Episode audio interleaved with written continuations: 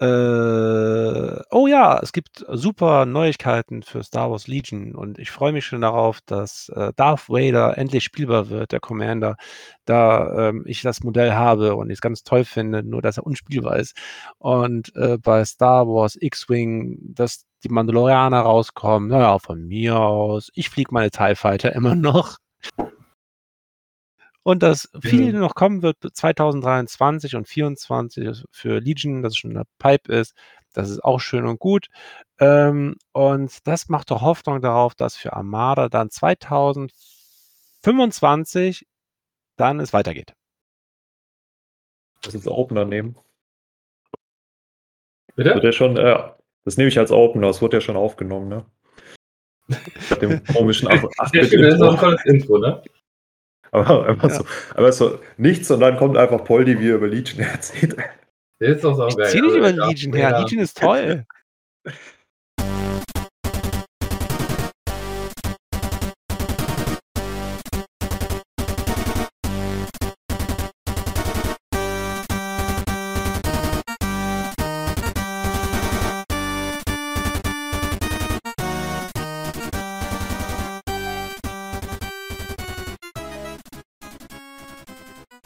Mahlzeit zusammen, Episode 6, Hinterhalt im Strudel.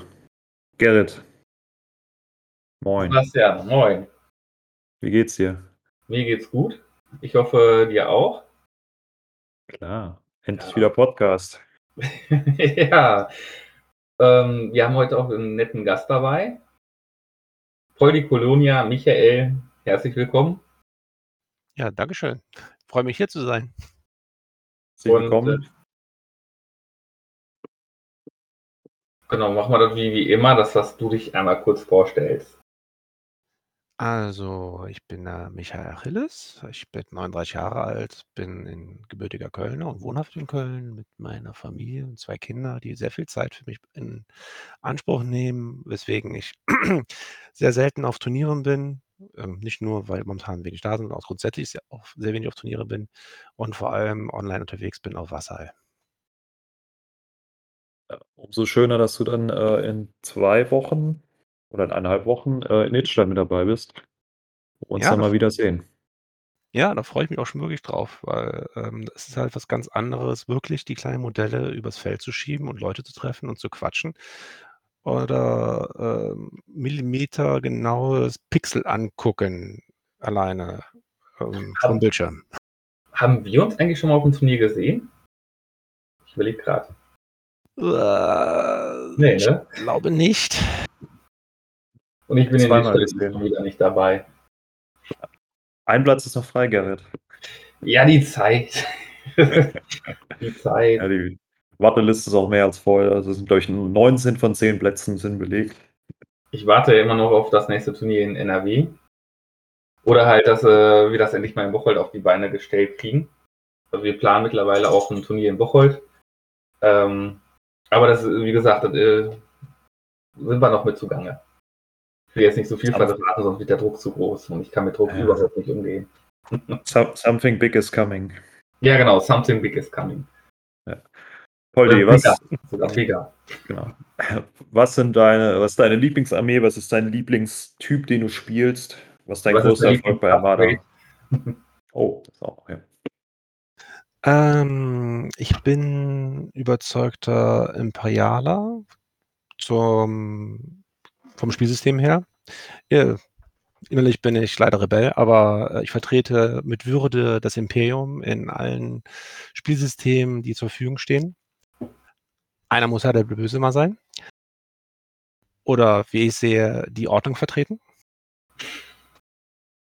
Und, ähm, ich habe noch keinen Liebling gefunden, welche, ähm, Archetyp ich gerne bevorzuge. Das Staffelspiel zum Beispiel habe ich noch nicht so ganz durchblickt. Da bin ich gucke ich immer ganz begeistert, wenn Tok'ra seine Staffeln bewegt oder wenn du, Sebastian, äh, Moralo raushaust. Äh, da bin ich noch mich am Reinfinden, deswegen fliege ich momentan eher, ähm, einen kleinen, äh, Begleitschirm. Und einfach, weil's ikonisch ist, muss immer ein großes Schiff bei sein und dann schmückendes Beiwerk in kleinen Schiffen, um auch Aktivierungszahlen rauszubekommen. Aber so richtig was Konkretes habe ich nicht. Weil du eigentlich sehr, äh wie sagt man auf dem Deutschen, infamous gerücht bist für deine 4 Interceptoren mit, äh, Reserve ja. Entschuldigung, ich habe dich äh, unterbrochen. Mit. Ne, alles gut. Äh, ich muss gerade kurz mal innerlich sprechen, weil ich schon, glaube ich, zweimal dagegen ran durfte und das ist einfach so frustrierend. Berüchtigt wäre das deutsche Wort, ja. Berüchtigt, ja. Ja, ähm, 4 Interceptoren hat sich eine lange Zeit lang auch bei mir gehalten, vor allem mit den, äh, Reserve Hänger Decks, weil es ein gutes, äh, Verhältnis hat mit offen also Bedrohungspotenzial gegenüber anderen Staffeln. Du also wegwerf wenn man die Interceptoren wie Einwegraketen verwendet, dann wirken sie halt auch ziemlich gut. Damit kann man halt ihre Staffeln bedrohen und seine eigenen Schiffe eine gewisse Zeit einkaufen. Vertrete ich jetzt aber nicht mehr so stark aufgrund dessen, dass, ähm, jetzt mehr Bomber durch die Gegend schwirren, die mehr als, äh, 4 Hitpoints haben und, ähm, die Arcs sind, ähm, für mich das absolute Grauen. Ich kann das erwidern. Die 4 Teil-Interceptoren sind das Grauen für jeden Staffelspieler mit Reserve-Fänger-Decks. Das ist wirklich du trittst dagegen an und das erste, wenn ich, wenn ich, ich sag mal, ich bin ja sehr staffellastig oft unterwegs und man denkt sich dann, scheiße. Das sind mir jede Menge Aufwand, die ich betreiben muss, um 44 Punkte erstmal wegzuballern, um dann überhaupt erstmal den Weg frei zu haben, um zu bomben. Also ähm, ich glaube, die, die, die vier Interceptoren mit Reservehanger, die sind schon sehr stark. Für die Punkte machen die ordentlich äh, Trouble, ja. Ja, das stimmt auf jeden Fall. Nur, ähm, die halten jetzt sehr viel weniger aus mit, äh, Arcs und Ashoka-Unterstützung mit, ähm, na, von Acclamator den Titel Nevota B, ähm, mhm. dass sie auch snipern können. Also, ich kriege die Punkte, die ich investiert habe, nicht mehr so gut raus. Ja, die Rebellen, äh, die Republik, die haben halt auch entsprechend die Flak, ne? Das muss man auch sagen, die können auch gut flacken. Und das ist natürlich wirklich, die Teil-Interceptoren, die mögen keine Flak. Denke ich mal. Richtig. Und Poldi, dein größter Erfolg in Armada? Mein größter Erfolg war gleichzeitig auch auf meinem ersten Turnier. Ähm, das war 2018, 19 auf der Regional Kult also Regional äh, Kultspiele, da habe ich den dritten Platz belegt. Auf dem Turnier wurde der Erste der Alexander Banta. Ah, stimmt, ja. Und ich hatte im letzten Spiel, das ist, äh, ein Spiel, den ich auch mal wieder dem ich wieder begegne, der Art aus den Niederlanden. Hatte ich im letzten Mhm. Spiel gehabt und auch knapp gegen gewonnen, weswegen ich auf dem dritten landete und er auf dem vierten. Ah, cool. Äh, ich habe gegen Art, äh, auf der EM gespielt, fünfte Runde. Ich war da gehirntot und habe ihm so den Cut gekostet, weil ich mehr als ein 5, 6 äh, konnte ich nicht spielen. Ist ja eher auf Turnieren irgendwo, nach drei Spielen ist man durch. Ja, wird es schwierig, sich da nochmal zu konzentrieren. Hat sie fünf Spiele? Fünf Spiele, ja. Ohne ja. Pause. Bei der DM gab es ja wenigstens noch Pausen. Ne? Die EM war, da musste man um 10 aus der Halle raus sein und die hat um 10 Uhr angefangen. Das ist dann also, schon Leistungssport, glaube ich. Also, es, es, gab Pausen, aber äh, die waren, glaube ich, so 10, 15 Minuten. Ich hatte dann Glück, dass ich Runde 3 gegen Tim DK gespielt habe aus Mainz. Natürlich toll, fährst du nach Polen, dann spielst du dann gegen den, mit dem du dahin geflogen bist. Und wir hatten beide so Roofless-Listen äh, dabei und wir konnten uns dann gegenseitig auch nicht engagen. Da war das Spiel dann recht schnell vorbei. Naja. Aber war eine schöne Zeit. Schöne Zeit. Äh, gibt ja einige Neuigkeiten zu Armada. Turniere laufen wieder an. Zweite Wedel-Nebelmeisterschaft hat gestartet im hohen Norden. Letztes Wochenende passiert. Und das ist eigentlich auch ein schöner Grund, äh, Armada weiterzuspielen auf den Turnieren. Man sieht die Leute wieder. Man kann neue Listen ausprobieren. Man kann wieder mal was Altes abstauben. Haben auch einige prominente Spieler gemacht, äh, gucken, ob das alte noch in der neuen Meta funktioniert und, und, und. Und finde ich persönlich eine super Möglichkeit, einfach so Armada am Leben zu halten, Armada weiterzumachen. Wie seht ihr das? Ganz mein Reden. Also, ähm, man sieht halt jetzt schon, gerade mit den neuen Schiffen, der neuen Meter, ist immer noch sehr viel Bewegung drin. Ich habe die Ergebnisse jetzt im Kopf und ähm, frage mich immer noch, wie, wie die eine Liste gegen eine andere überhaupt bestehen konnte, weil ich noch gar nicht begriffen habe, wie das funktioniert. Ich habe zwar gefragt, ich habe zigmal gefragt, wie das, wie das, Spiel so knapp enden konnte, weil ich habe die Listen gesehen und habe gedacht, nee, das, das muss nur ein haushoher Sieg für, für Tokra gewesen sein. Ähm, können wir vielleicht nachher noch drauf eingehen. Ich finde es unheimlich spannend, immer noch die neuen Listen, die neuen Fraktionen zu sehen und wie viel Wirbel die machen, dass noch gar nicht klar ist, welche, ja, wie, in welche Richtung die Meta jetzt geht. Ja, ich sehe es auch so, dass man noch ganz viel experimentieren kann mit äh, allen, allen Fraktionen, auch mit den neuen Fraktionen. Alleine ähm, die Schlagkraft, also die neuen Fraktionen haben genügend Schlagkraft und genügend Potenzial, äh, dass sie mit den alten locker mithalten können. Ich gehe sogar so weit zu behaupten, dass die neuen Fraktionen ähm, ausrüstungstechnisch zwar sehr wenig zur Verfügung haben, was sie, unik, äh, was sie einzigartig macht, aber ähm, sie trotzdem sehr stark macht für weniger so ungefähr. Oh. Was ich auch mitgekriegt habe, jetzt gerade im Bocholt, ähm, wird die Nachfrage nach Armada auch immer größer und es äh, ist natürlich schon wichtig, dass die Modelle verfügbar sind und ähm, wir hatten hier bei uns im Local Store, hatten wir die ganz kurz nur die Rebellentransporter, da war ich da, waren drei Stück, waren Rebellentransporter da, die waren kurze Zeit später, waren die weg und da habe ich gefragt, wo sind die hin? Wir wollten doch welche haben.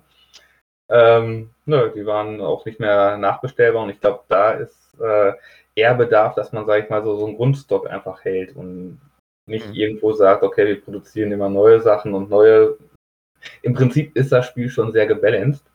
Und bevor wir da irgendwo, Gott weiß, wie eine Erweiterung nach der anderen rausbringen, wie ich sagen, okay, lass doch uns jetzt die neuen Spieler abholen, die mit den Clone Wars dazugekommen sind und erstmal in die Community einführen, ein bisschen zeigen. Ähm, in Armada geht es ja auch nicht so darum, Schiffe zu bemalen, so wie wir sind Spieler, wir wollen spielen, glaube ich zumindest. So die ganzen Armada-Spieler, die ich kenne, die bemalen nicht so gerne, die bauen nicht so gerne, sondern die wollen halt zocken.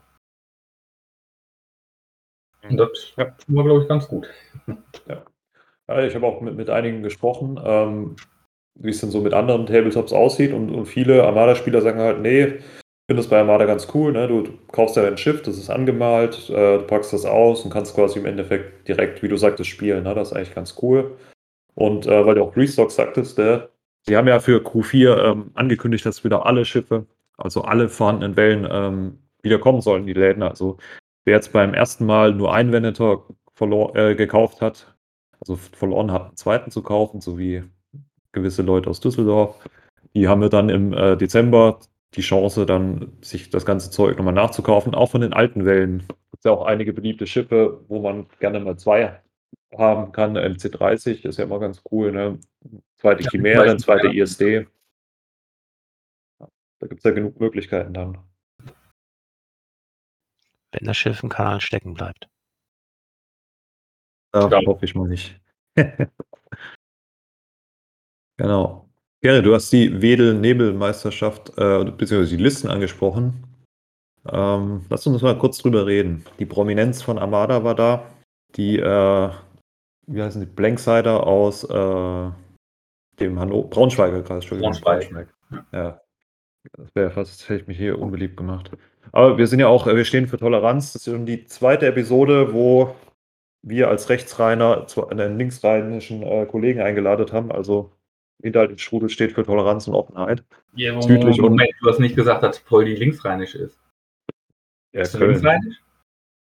Oh, oh, oh. Ich, möchte, ich möchte darauf hinweisen, dass Köln links sowohl als rechtsreinig ist, wobei die rechte Seite als Schielsig bezeichnet wird. Dort bin, wurde ich geboren, bin aber meiner Frau zuliebe ins Linksrheinische gezogen. Ja, okay. Also du bist eigentlich rechtsreinig. Und eigentlich ja, ist mir das auch scheißegal.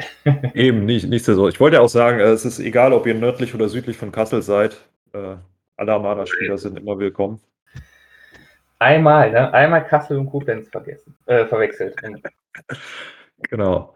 Ähm, ich würde mal sagen, wir machen die Top 4. Das ist ein schön, das vordere Drittel. Ähm, ich fange mal mit dem vierten Platz an. Der Herendon, viele kennen ihn als Admin auf Moss Eisley und auch als Admin auf dem Discord. Äh, spielt eine Liste, die ich persönlich sehr schön finde. Ähm, zwei Rekusant, einmal mit Patriot Fist, einmal mit ähm, Shumei. Der Patriot Fist ist quasi der Staffelschubser. Ähm, hat dann noch Matuk drauf, Tickets, damit man immer den coolen Token hat, die Flugkontrolle. Und äh, H9 Turbo Laser, die man jetzt nicht mehr so häufig sieht, aber eigentlich ganz cool auf dem auf einem Rekusant ist. Äh, seine der leichte Zerstörer ist recht äh, schmal ausgelegt, hat Shumai, Angriffsproton-Torpedos und schwenkbare Geschützbatterien, dass man auf die lange Reichweite schön einen äh, Angriffsproton-Torpedo-Crit zünden kann. Dazu noch einen Bomber-Kommando äh, auf einer Hardzell. Die Flak auf Fock-Prototypen, coolste Staffel von den äh, Separatisten meiner Meinung nach. Die nervigste Staffel auf jeden Fall. Dann äh, den, genau, den Sniper Boy DIS T81 Hard Hoher-Schall-Prototypen. Das ist, glaube ich, der äh, Reverse Morallo, der dann angreifen kann, wenn sich andere Leute bewegen. Und vier Hyänen, die besten Bomber im Spiel. Ziemlich coole Liste, Respekt, dass er da den vierten Platz gemacht hat in dem äh, breiten Feld. Und ich äh, als Connoisseur der Rekusant finde es natürlich toll, dass die Schiffe so weit oben landen können. Alrik Sand ist auch ein tolles Schiff. Und gerade die H9, die du angesprochen hast, finde ich äh, mittlerweile wieder echt äh, stärker, weil aufgrund der neuen Regeln man immer weniger äh, elektronische Gegenmaßnahmen sieht. Also ich spiele die mittlerweile auch nicht mehr als Auto-Include für den defensiven Slot. Ähm, da macht es halt auch, die, die, die Zielgenauigkeitssymbole werden halt wieder stärker. Find, ist, ist mein Eindruck jetzt. Ja, vor allem da die neuen äh, Fraktionen eher weniger defensive Gerät, defensiven Slot haben für ECM. Von daher wird es auf jeden Fall, wirkt es. Und so ein Salvo kann man auch mal ganz gerne blocken, ne? Aber auf jeden heißt, Fall. Manchmal entscheide ich mich dann doch auch lieber, mein äh, Zielgenauigkeitssymbol auf den Salvo zu schieben, als auf den äh, Brace. Mhm. Macht es dann auf jeden Fall auch teurer, äh, wenn der Gegner ECMs oder sowas nutzen muss. Ne? Ja. So, Platz 3. Ein etwas unbekannter Spieler. Überraschend, dass er so hoch platziert ist. Wer möchte diesen unbekannten Spieler vorstellen und seine Liste, die auch sehr unbekannt ist? Ja, das ist die sogenannte. Ich soll ich einfach oder willst du, Michael? Mach, mach, mach. Das ist die German Sloan Liste von Tokra, angepasst, modifiziert. Ähm, immer noch verdammt stark. Also immer noch eine der stärksten Flotten, die ich kenne. Wer sie nicht kennt, wir haben einmal die Quasar als Staffelschubser mit äh, Skill First Officer, also erfahrenen ersten Offizier, Flight Controllers für den Staffelangriff, Boosted Comms, Signalverstärker für lange Reichweite zum Staffeln kommandieren und den Scroll-Titel, welche dann natürlich meine Staffel noch gefährlicher macht, äh, weil ich eine enorme Threat Range bekomme. Das heißt, ich kann die Staffeln erstmal mit Scroll ein Stückchen, also um Bewegung 2 kann ich drei Staffeln bewegen und dann nochmal mit, Sta äh, wenn ich jetzt Marek Steel zum Beispiel habe, Geschwindigkeit 5 auf gegnerische Stiffe, Staffeln oder Schiffe draufschicken. Ähm, super stark. Dazu kommt dann der Arquitens Command Cruiser mit Captain Nieder, äh, Antriebstechnikern und dem Centicore-Titel. Sehr stark, wenn die Quasar drauf geht und das tut die sehr schnell, habe ich immer noch die Centicore und kann damit bequem die Staffeln aus äh, gemütlicher Entfernung mit meinen Gusantis kommandieren. Dann habe ich zwei Gusanti Cruiser und einen Lifeboat Raider mit Sloan, Onaka, Darth Vader und Corvus und ich wette Darth Vader auf der Rider ist speziell dafür gedacht, gegen die, äh, wie heißt nochmal, Point Defense Cannons äh, mhm. zu gehen, weil das ist für uns Staffelspieler eines der schrecklichsten Upgrades. ja. Würde mich jetzt interessieren, ob äh, Zocker das äh, nur wegen der Point Defense Cannons draufgepackt hat oder nicht. Er hat es auf jeden Fall auch schon mal in gegen SSDs, in, äh, als du DM-Sieger wurdest, hat er auch schon das so gespielt. Advanced Gunnery ist nämlich auch ein äh, tödliches Upgrade gegen diese Liste. Mhm. Ja, und der Staffelball ist genau nach meinem Geschmack. Jenden und Steel, klar, die kann man nicht trennen, genauso wie Vane und äh, Vane Ruder und Sienna Ree. Super nervig, mhm. aber super stark. Äh, Saber Squadron und drei TIE Defender. Und die TIE Defender mit Sloan, ich finde diese, diese Kombination einfach super. Ich mag es halt, wenn jeder, also wenn ich im Vorfeld sagen kann, mein, äh, mein Würfel, den ich werfe, der macht auf jeden Fall was Gutes. Mhm. Und das ist dann halt äh, an der Stelle so.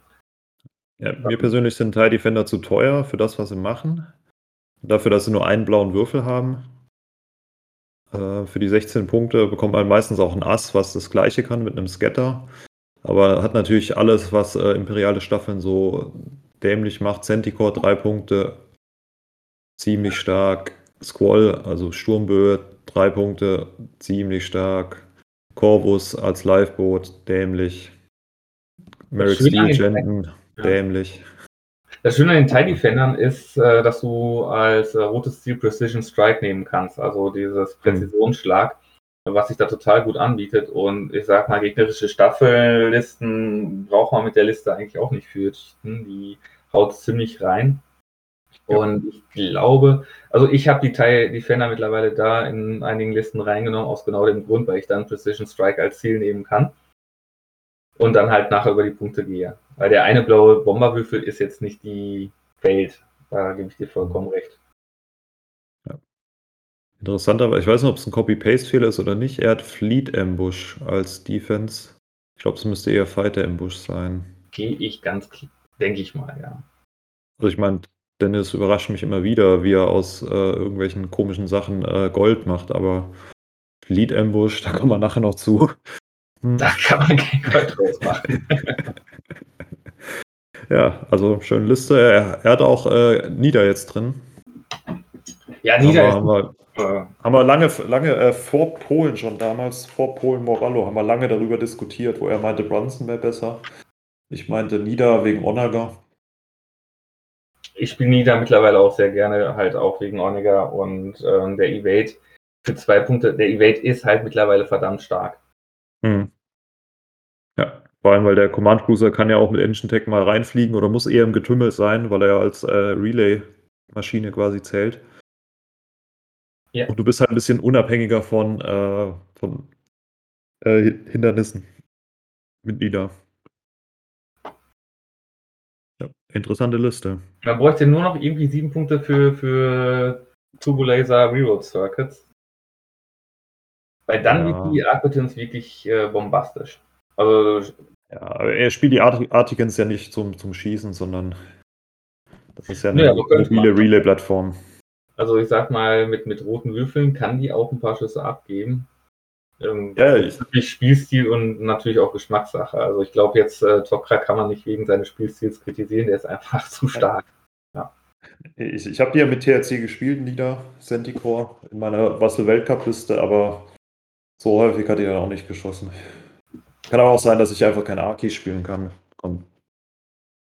Also ich kann die nicht so gut spielen, das ist bei mir so der Grund. Wie sieht's bei Polly aus? Bist du ein Arkitens-Spieler? Ich liebe die Arkitens, aber ähm, es ist schwierig zu fliegen, weil sie, ja, hat zwar ihr Doppelklick immer am Ende, aber nur am Ende. Deswegen, ich fliege die meistens eher langsam und versuche 'n Double Arc rauszukriegen. Aber die, ähm, Command Version mit Engine Text kriegst du immer 'nen Double Arc rein. Finde das so ein Schiff, da haben wir letztes Mal auch drüber gesprochen, das ist ein Schiff, was zwei Kommandos eigentlich braucht, immer navigieren und noch was. das Ja. kriegst du halt als Imperialer sehr schwer hin, außer mit dem blauen Schlumpf. Ja, aber ich sag mal, die, die Arcutis ist jetzt nicht so, so ein typisches Thrawn-Schiff, finde ich. Ne? Da kommen ja immer andere Schiffe in. Nee, aber sie, sie profitiert davon, finde ich. Aber Tarkin geht auch. Tarkin geht auch. Okay, sollen wir weitermachen mit äh, ja. Daniel? Genau. Dabei muss man sagen, dass wir jetzt die ersten vier benannt haben. Also, ne, Quatsch, mhm. vierten, dritten und zweiten Platz. Aber wenn man auf die Punkte schaut. ja, stimmt. 22, 22, 22. Sich nur durch MOV genau. unterschieden. So, ähm, der zweite Platz wurde von Leon 187 belegt. Beziehungsweise andersrum. Er flog eine ähm, Onaga-Liste mit einem Testbed, Admiral Ossel an Bord, Veteran Gunners, Ordnance Experts, Orbital Bombardment Particle Cannons, das ist die Langstreckenversion, und mit dem Titel Kataklysme. Ähm, sein Flaggschiff war eine Imperial in ISD 2 mit Romody an Bord, Emperor Palpatine, äh, Local Fire Controls für den Salvo, ähm, ECM und den Linked Turbo Laser Towers, um die roten Würfel auszugleichen, da er in dieser Liste nicht viel ähm, Dice Modifications drin hatte. Also um seine roten Würfel zu äh, korrigieren. Dabei noch für wahrscheinlich fürs für die, Aktiv äh, für die Aktivierungen zwei Gosantis, eine, beides mit Comsnet. Eine hatte Vader und eine Onaka zu ein begleitender Staffelball, bestehend aus Colonel Jensen, Mark Steele, äh, für wahrscheinlich Bomberangriffe vor allem, und Mauler Mittel und Valen Rudor. Äh, stopp mal, warte mal, hört ihr mich noch? Ja. War der Craigbock weg oder war ich kurz weg? Du warst kurz weg. Okay, dann äh, entschuldigt mich, Entschuldigung, äh, ich das weitermachen. Schneiden wir raus, alles gut.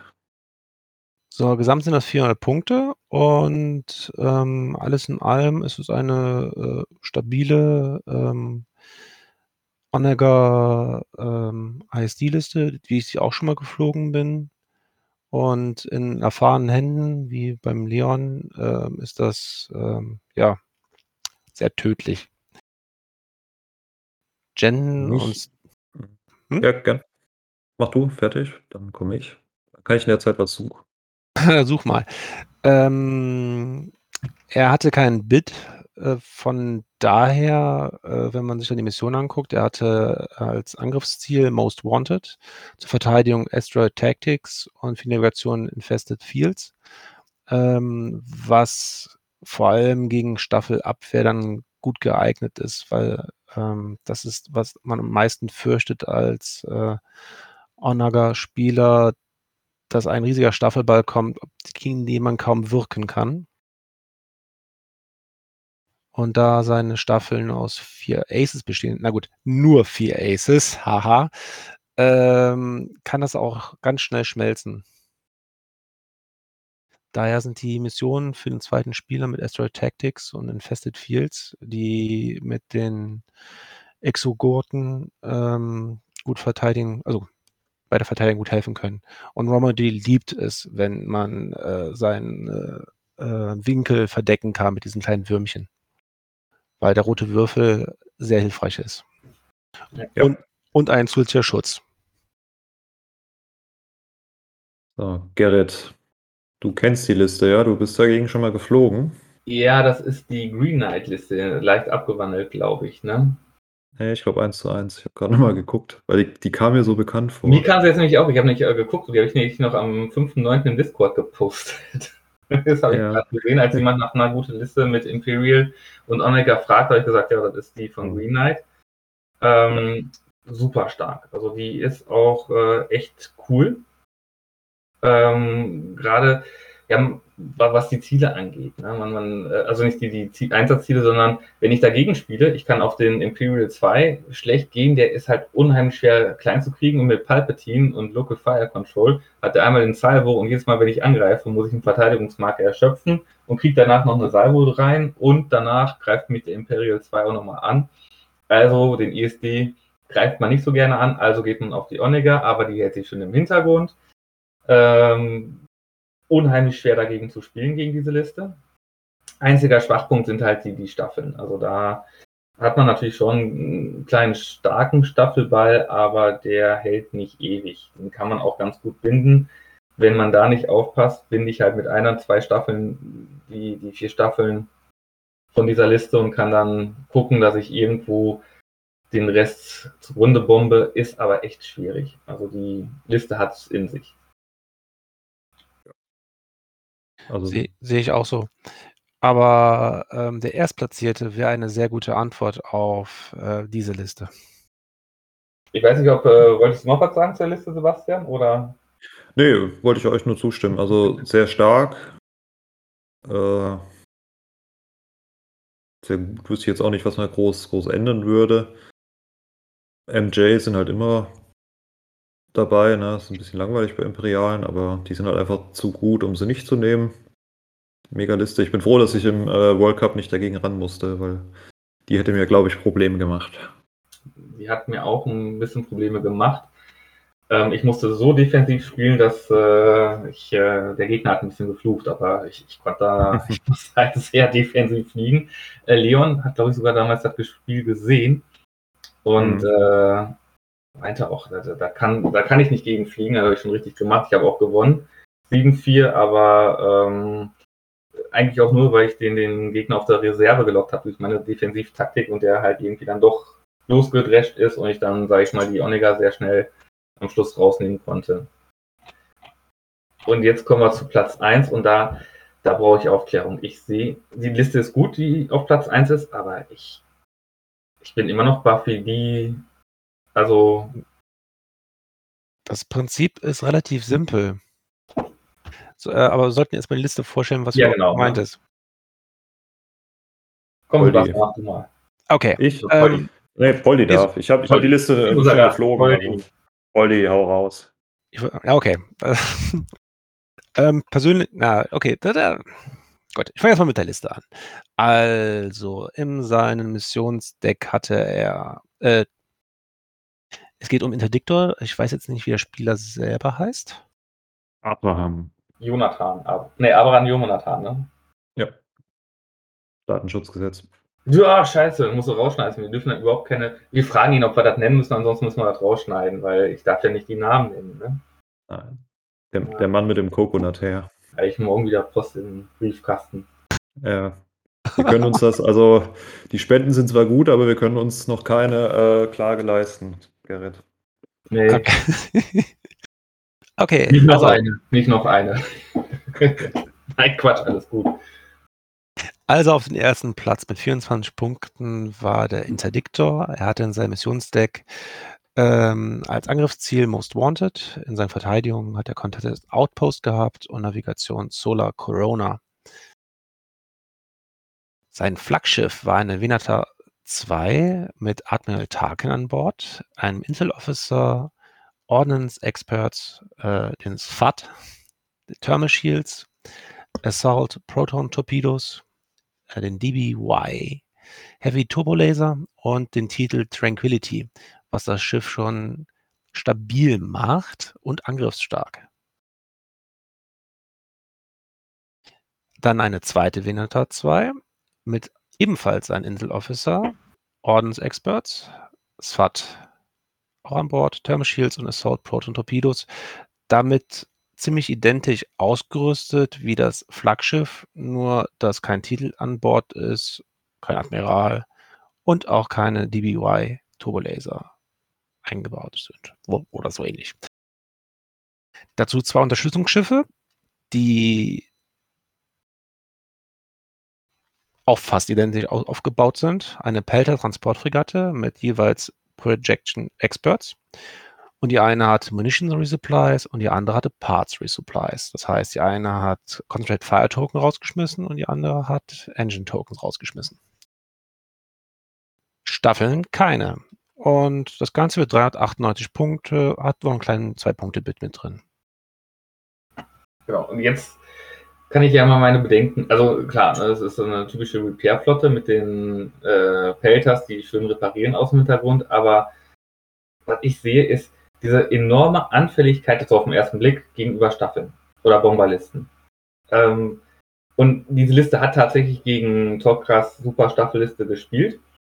Und ich sehe die, ich, ich kapiere nicht, wie ich mit der Liste oder wie es äh, Interdictor geschafft hat, da wirklich äh, quasi mit dem Unentschieden rauszukommen und zu sagen, also er hat ja nichts gegen Staffeln oder ich, übersehe ich da irgendwie was?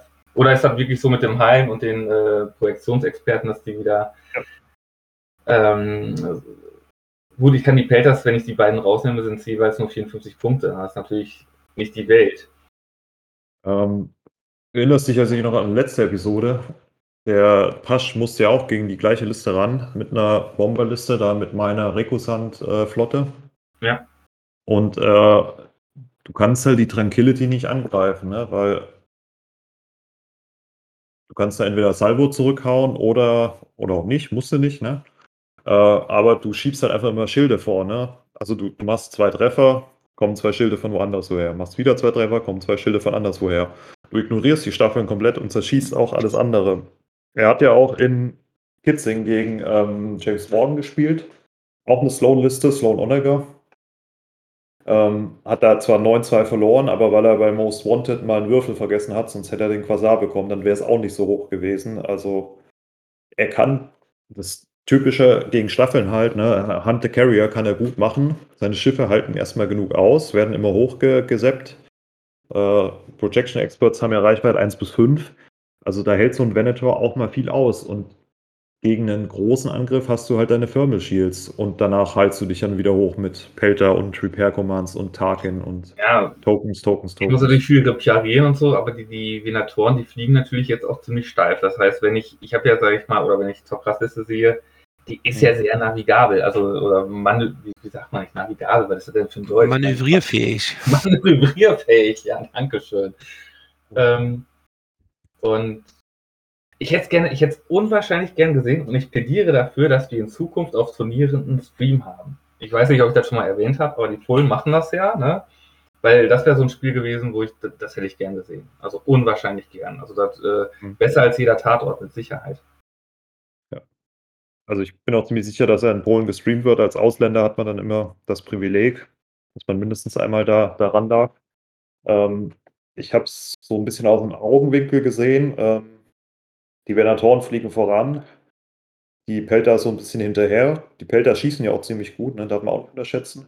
Ähm, er hat ja die, Super. er hat die Medizinfregatten da auch, ne? Die blau und rot schießen, ja.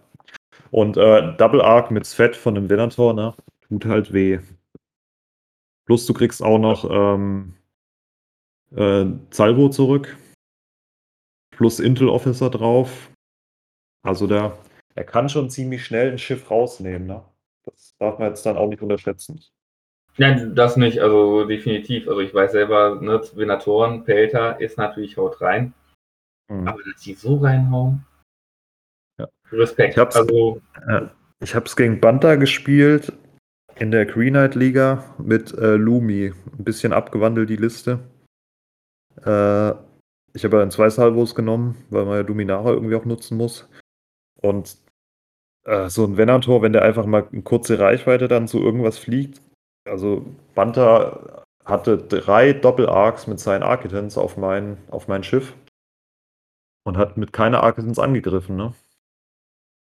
Der hat die so ein bisschen Conkerline gemacht. Ich habe mich einfach davor gestellt in kurzer Reichweite und Salvo ist es ja egal, aus welcher Arc du beschossen wirst, ne? Du kriegst immer den Painbow ab und das sind halt, wenn es gut läuft, mindestens drei Schaden. apropos Green Knight Liga, weißt du denn schon, was du im nächsten Spiel spielst? Nein, Spaß beiseite. Äh, Blokun, Tarkin oder Yulara. Nee, sag das nicht, du spielst gegen mich, ne? Ja, aber ich spiele einen, einen, einen der drei spiele ich. Ja. Aber mega, mega Liste, also hat mir auch mega Spaß gemacht, die zu fliegen. Ich kann halt immer noch nicht äh, Venator noch so richtig fliegen. Ich habe mich mal wieder gerammt und habe alles überlappt. Banta hat auch ziemlich gut die äh, Obstacles aufgestellt. Aber ach, das. Die Venatoren, ich glaube, ich habe keinen einzigen Front-Arc-Schuss, also aus der Front geschossen, aber trotzdem seinen Simon weggemacht. Also ist ein richtig mega Schiff für 100 Punkte. Da haben wir schon mal eine, eine Episode drüber uns gewidmet. Ja. I, I'm in love. Und äh, muss auch sagen, Ja. Interdictor, sehr guter Spieler. Äh, Top 4 2018 auf der DM. Der, der weiß auch, wie man äh, Plastikschiffe hin und her schiebt. Ja. Überrascht mich nur, weil er eigentlich ja eher Staffelspieler ist. Ich habe gegen ihn bisher einmal gespielt und da hatte er ein SSD und das war schon sehr gut geflogen. Und es war ein super lustiges Spiel, muss ich ehrlich sagen. Also, ja. Ich habe auch gegen ihn gespielt und selten so viel gelacht. Und wir haben immer noch den Running Gag mit Lando, weil mein Lando mal seinen Avenger-Schuss von 6 Schaden auf 8 Schaden hochgemacht hat. Mit äh, roten Brace. Das war natürlich. Also der Oldschool Avenger. Ne? Oh ja, der war. Das war noch Zeiten. Broken. Ja. Das waren die Listen. Ansonsten, äh, ich gucke mal kurz durch. Schmitti-Liste, Gabriel Iblis auf Platz 5, Respekt.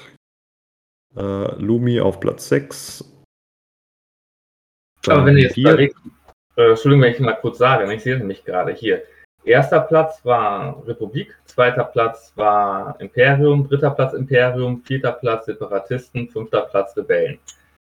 So viel zum Thema, es ist wirklich äh, sehr balanced. Ne? Man kann jede Fraktion spielen. Auf jeden Fall. Mega, mega cool.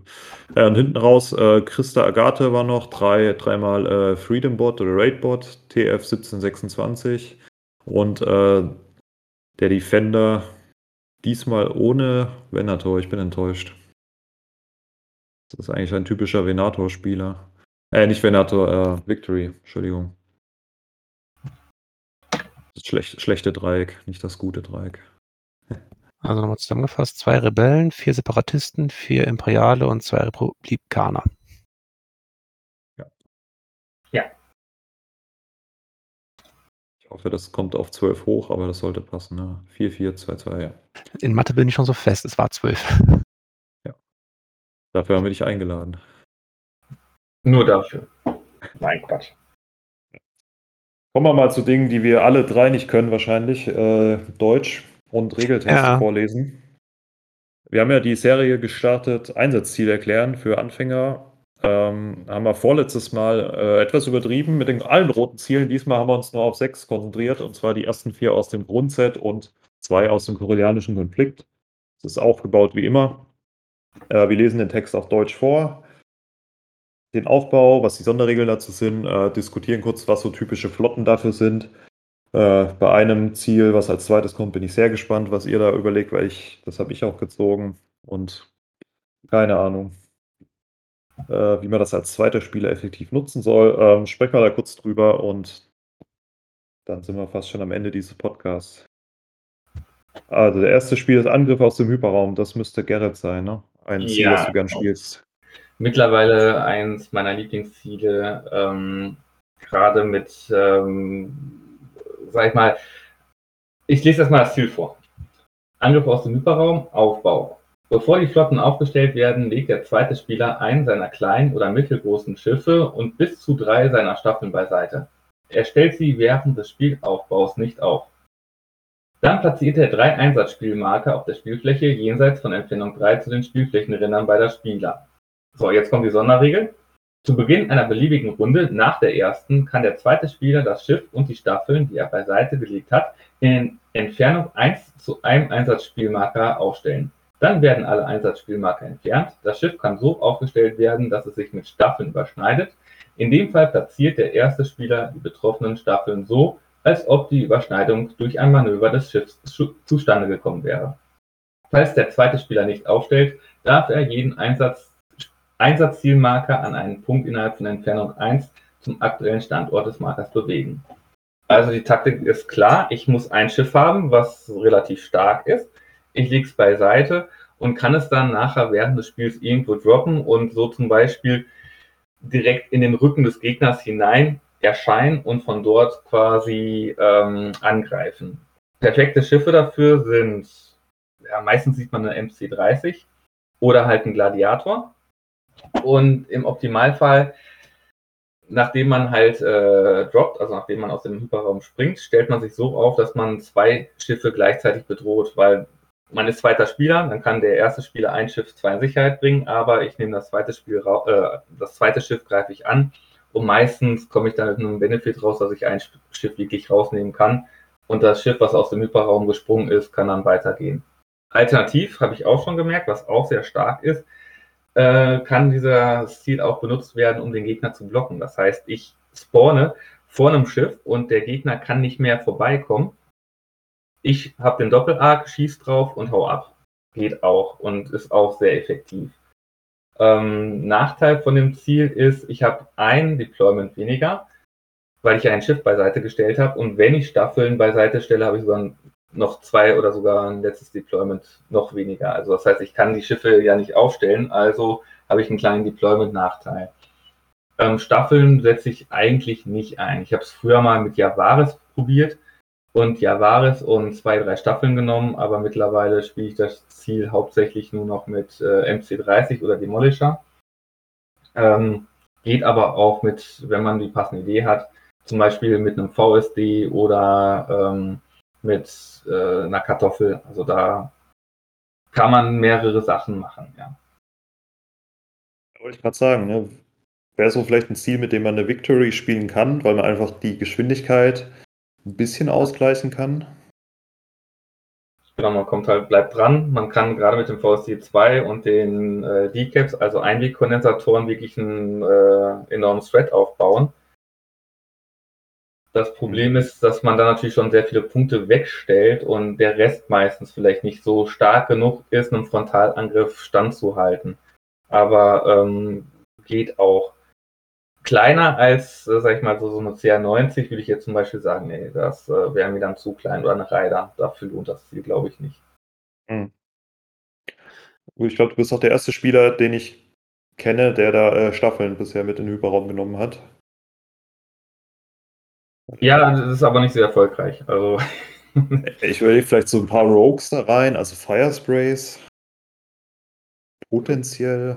Sonst würde mir da nichts mehr einfallen. Im alten Javaris war das ganz nett, weil ich den Doppel, ich kann die platzieren und direkt einen Doppelangriff machen, wenn der Gegner nicht abhaut. Und äh, damit habe ich halt den Vorteil gehabt damals, dass ich wirklich den Gegner dazu gezwungen habe, abzuhauen mit seinem Schiff. Ich wusste, welches Schiff er zuerst aktiviert und konnte dann quasi dementsprechend schon planen, dass ich, sage ich mal, ein anderes Schiff ebenfalls bedrohe und er, sage ich mal, die Qual der Wahl hatte, welches Schiff er, sage ich mal, zuerst äh, fliegt.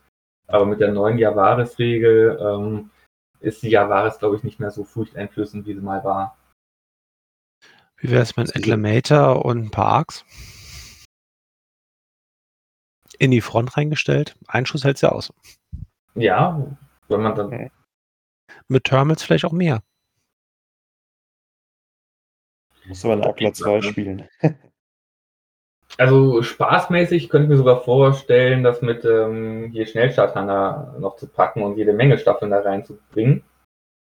Ähm, kommt drauf an, also im Casual-Spiel, ja, da könnte man es machen. Äh, komplett, also so wirklich äh, erfolgreich mit, mit äh, sag ich mal so, wirklich mit, mit ähm, Schnellstarthanger und allem Pipapo ist natürlich gefährlich, weil man muss auch sagen, die, die man hat ja noch andere zwei Ziele zur Auswahl. Man muss ja, sag ich mal, dann schon den Gegner irgendwie dazu bringen, das zu spielen. Und wenn es zu heftig wird, dann nimmt der Gegner das Ziel ja auch gar nicht mehr. Mhm. Ähm, für die, die hm, für Anfänger, die nicht wissen, was eine Kartoffel sein soll, das ist die Angriffsregatte von den Rebellen. Ach, du bist gut, ja, genau. ja, danke. Ja, Zeit, also ich noch beredet, ey. Kartoffeln? Kartoffel, genau. Die, ich nenne die immer Kartoffel. Und mhm. äh, ich meine natürlich die Angriffsfregate, Entschuldigung, ja. Gut, dass du da bist. Sonst, also eine Moody wird sich nicht, Munificent wird sich nicht lohnen. Interdiktor lohnt sich eigentlich nicht, weil den willst du ja auf dem Feld haben wegen seinen Effekten. Also Ziel also man keine guten nehmen. Ich finde, es gibt keine so richtig guten Mediums. Das ist halt gerade so ein bisschen das Problem, was Armada hat. Ja, das stimmt. Ne? So wie die Akklamator. Ich meine, gut, mit einem Akklamator und einer Muni. Ich habe es auch schon mal mit einer Muni gespielt, aber das war nicht so erfolgreich. Das war auch eher so ein, so ein Sparspiel. Die mhm. hat natürlich schon ein bisschen ähm, Druck, weil ne, man, man äh, hat halt die roten Würfel, man ist ziemlich in Sicherheit. Ähm, aber ist halt auch nicht so eine riesen, also hat der Gegner nicht Angst vor. Der Gegner soll ja Angst davor haben vor diesem Drop und bei einer MC30 und von einem Gladiator, da haben die Leute Angst vor. Und da sagen die, okay, der, die will ich nicht im Rücken haben. Die will ich äh, eigentlich gar nicht auf dem Spielfeld haben, aber wenn, dann will ich die vor mir haben und nicht hinter mir. Und ich glaube, das Schlimmste ist wirklich der Demolisher, der dann immer wieder rankommt, einmal schwarze Würfel wirft und ich, ich kann nichts machen. Hm. Ja, Demolisher ist ziemlich stark. Wie gut, dass es jetzt Salvo gibt. Äh, was sind denn die Schwächen dieses Angriffsziel, äh, dieses Einsatzziels? Ja, ich habe schon gesagt, man hat einen Deployment-Nachteil. Ähm, man muss beten, dass der Gegner nicht Moralo hat oder keine strategischen Sachen, die dann halt, sag ich mal, die, ähm, ja, die, die Marker wegbringen. Weil damit kriegt natürlich, wenn ich jetzt, sag ich mal, äh, wirklich ähm, VCX oder Shuttles habe, kann ich natürlich die Einsatzzielmarker Gott weiß wohin packen und äh, das Spiel so rausnehmen, also äh, das gegnerische Ding so rausnehmen. Und natürlich, wenn es der Gegner schaffen sollte, nicht zu tablen, während dann noch äh, meine Schiffe beiseite gestellt sind, dann war es das. Also dann habe ich direkt verloren. Morallo sehe ich da jetzt nicht als Problem, weil du entscheidest ja, wann die Marker weggehen und die gehen ja alle drei weg. Aber da, das äh, strategisch ist schon schlechter geben. Andererseits hast du ja drei Stück und du kannst mit Reichweite 1 und der Bewegung kannst du schon recht viel, finde ich, abdecken. Also, also man hat, ich habe da jetzt nicht so große Sorge vor strategischen, aber es ist so ein kleiner Nachteil. Weil dann der Gegner natürlich schon ein bisschen da rumspielen kann. Und, du machst halt keine Punkte, finde ich auch noch so ein bisschen. Klar, du, du kriegst vielleicht ja, okay, einen Schiffspool irgendwo hin, ne? Aber du machst halt, kannst per se keine Punkte machen. Ist halt ein offensives Ziel. Ich muss da als zweiter Spieler schon ein bisschen offensiver spielen. Was ich aber jetzt gar nicht mal so schlecht finde. Ja. Ja, aber das finde ich, das beißt sich dann so ein bisschen, weil als zweiter Spieler offensiv, also ich, ich glaube, jeder, der schon mal einen Raider als zweiter Spieler gespielt hat, das kann frustrierend sein. Wenn man das Schiff schön positioniert und dann fliegt der Gegner einfach mal weg. Ja. Oder die Raider platzt. Ja. Das kommt natürlich auch, auch dann mal vor. Gut. Vielleicht mal zweites Einsatzziel, Hinterhalt. Fleet Ambush. Berüchtigt, wie ich gelernt habe, heißt das Wort auf Deutsch. Ähm, es gibt eine Hinterhaltszone, das ist äh, der Teil des Stadtgebiets, der jeweils fünf äh, von den Rändern des Stadtgebiets weg ist. Das ist die Hinterhaltszone und das ist wichtig. Äh, das kommt dann auch bei äh, einem weiteren Ziel, bei Konflikt in Korea. Das habe ich häufiger mal falsch gespielt. Das ist quasi zehn von den seitlichen Rändern weg und äh, fünf von den eigenen weg. Weil das Stadtgebiet ist, beginnt quasi drei von, von dir weg und äh, fünf von den anderen. Also fünf von den seitlichen, von den kurzen ja. Feldern. Das heißt, die Hinterhaltszone ist deutlich kleiner als, es ist nicht die komplette Breite einmal, wo man sonst der Deployment-Zone, sondern es ist jeweils von den Ecken der Deployment-Zone nochmal fünf Reihen. Das ist die Hinterhaltszone. Ich kann ähm, das hat aber, glaube ich, bisher jeder schon mal falsch gespielt. Ja, genau. Und das gibt es auch bei Zielpersonen gefangen nehmen oder, nee, wie heißt das? Doch, Zielpersonen gefangen nehmen, glaube ich. Capture the VIP, da ist es genauso. Ich weiß es auch nur durch Wessel, weil da gibt es so einen speziellen Knopf für, da habe ich mal drauf geguckt und dann gemerkt, oh, interessant. Ähm, was hier interessant ist, äh, der Hinterhalt ist jetzt nicht, wie man denkt, dass der erste Spieler einen Hinterhalt macht, sondern eigentlich sollte der erste Spieler in den Hinterhalt geraten. Das ist, glaube ich, die Grundidee. Ähm, wie gewohnt wechseln sich die Spieler beim Aufstellen ihrer Streitkräfte ab. Allerdings muss, müssen sie zuerst alle Schiffe aufstellen.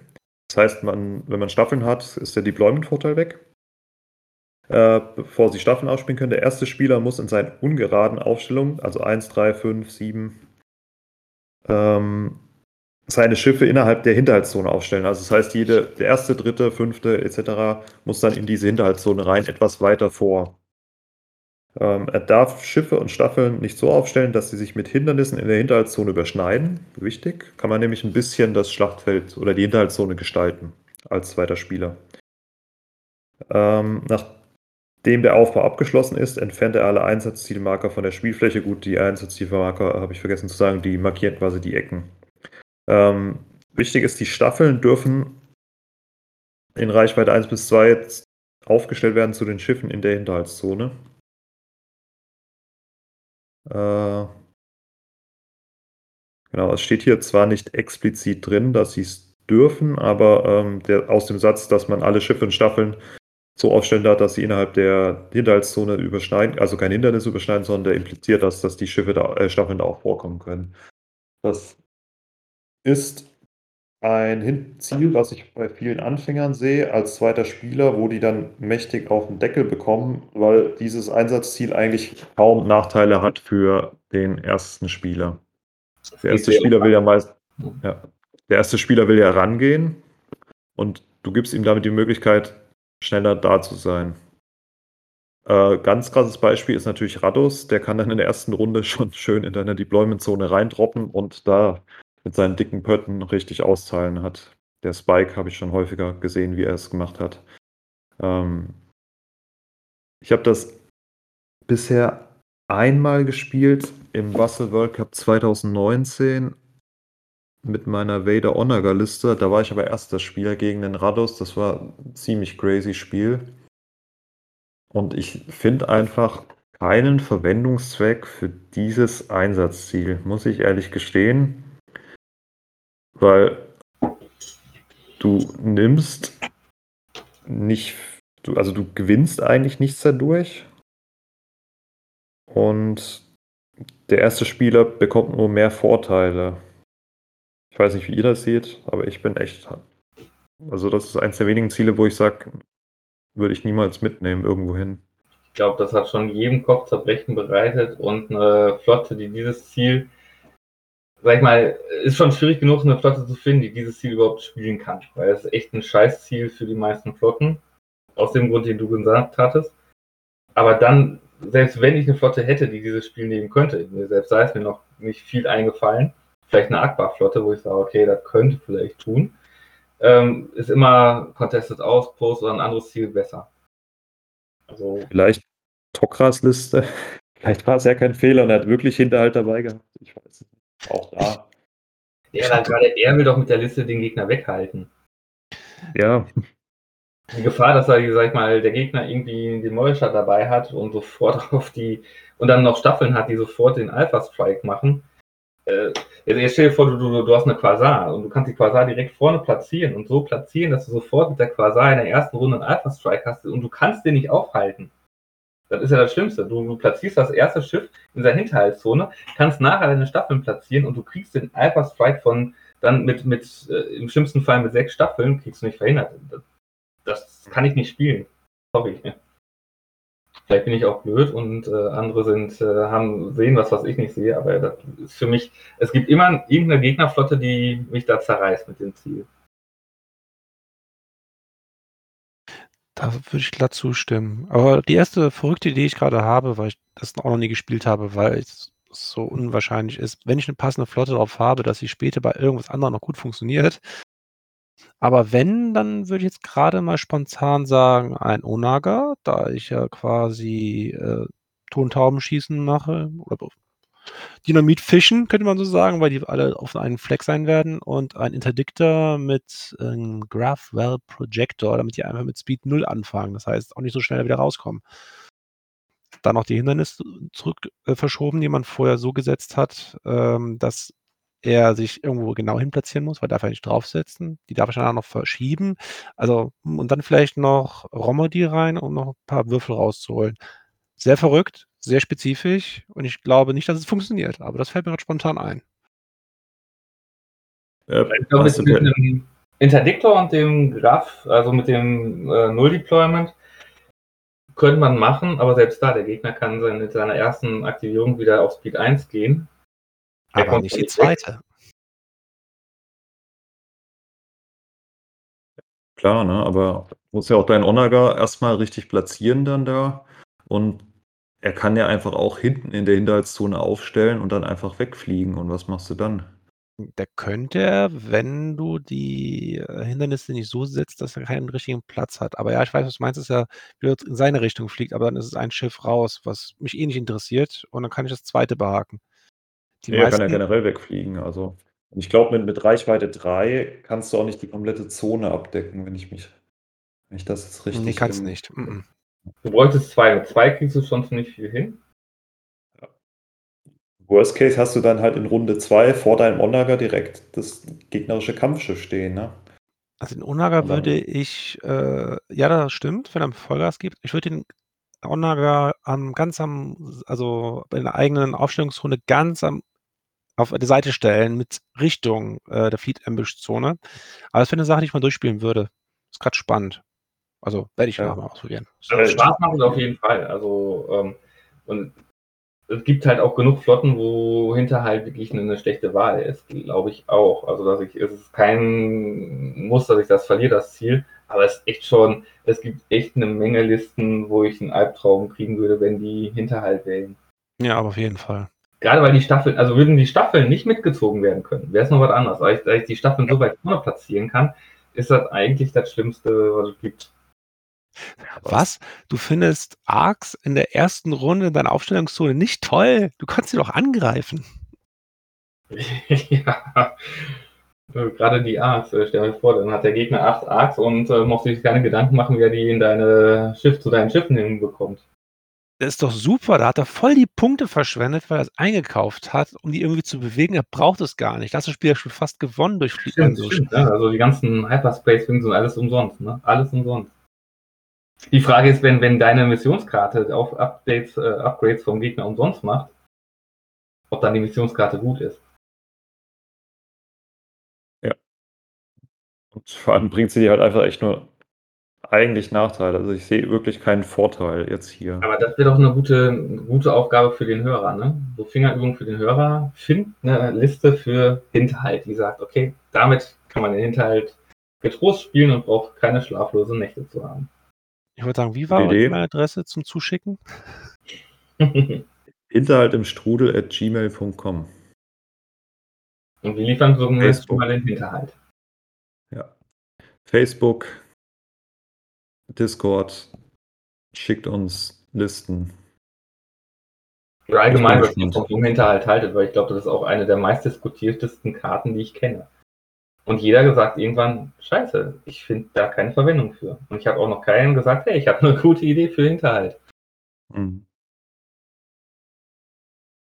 Deswegen kommen wir jetzt wieder zu fröhlicheren Sachen. Nächste aus, der, aus dem Grundset Schussbahnen. Ich glaube, das ist für dich, Michael. Mhm, genau. Also, Schussbahnen. Ähm, Nachdem die Hindernisse platziert worden sind, platziert der zweite Spieler drei Einsatzzielmarker im Startgebiet, jenseits von Entfernung 4 zu den Spielflächenrändern beider Spieler. Das bedeutet, man kann sie auch aufeinanderlegen, also stapeln zu einem kleinen Turm oder auf irgendwelchen Hindernissen ablegen, die man vielleicht später durch eine Interdikte oder so bewegt. Kann man draufsetzen. So. Auf jeden Fall, dann darf der erste Spieler jeden Einsatzzielmarker an einer anderen Position bewegen, die innerhalb von Entfernung 1 bis 2 zum aktuellen Standort des Markers liegt. Das heißt, in dem Fall, wenn man einen Turm hatte, wird wahrscheinlich danach draus ein Dreieck oder so, weil man sie in jede Richtung bewegt, sodass der verteidigende Spieler möglichst wenig erreichen kann. Ähm, achso. Ha. Ich bin schon vorweggesprungen. Wofür macht man diese Marker überhaupt? Gegen Rundenende erhält jeder Spieler einen Siegmarker für jeden Einsatzzielmarker, den er kontrolliert. Um ihn zu kontrollieren, muss man ein Schiff in Angriffsreichweite haben und man zählt die Würfel, die in der jeweiligen Hüllensektion in Reichweite sind. Hierbei kommen Add-Effekte wie durch den erstmal Akbar nicht dazu, aber Ausrüstungsgegenstände, die ähm, die Batterie, äh, die Bewaffnung erhöhen, gelten. Das heißt, wenn man zum Beispiel bei einem äh, Victory-Sternzerstörer drei rote vorne hat und ist auf der langen Reichweite, dann sind drei rote. Wenn ein Hindernis dazwischen ist, man nur zwei hat, würden es nur zwei sein. Wenn man ähm, Spinal Armaments drauf hätte auf der Victory, dann wären es vier regulär und nicht äh, die hinzugefügten. Oh, jetzt strudel ich aber wirklich hier in mich selbst hinein. Ich kann dir noch folgen, also so gut. Ja, ja, aber es ist für Anfänger. so. Äh, das Ziel ist also, sein Schiff möglichst nah dran zu bringen an einen Zielmarker, aber man darf nicht auf den Zielmarker landen, ansonsten kriegt der Gegner die Punkte am Ende der Runde. Jede Runde wird es abgerechnet, wer mehr äh, Würfel ähm, auf den jeweiligen Zielmarker bringen könnte.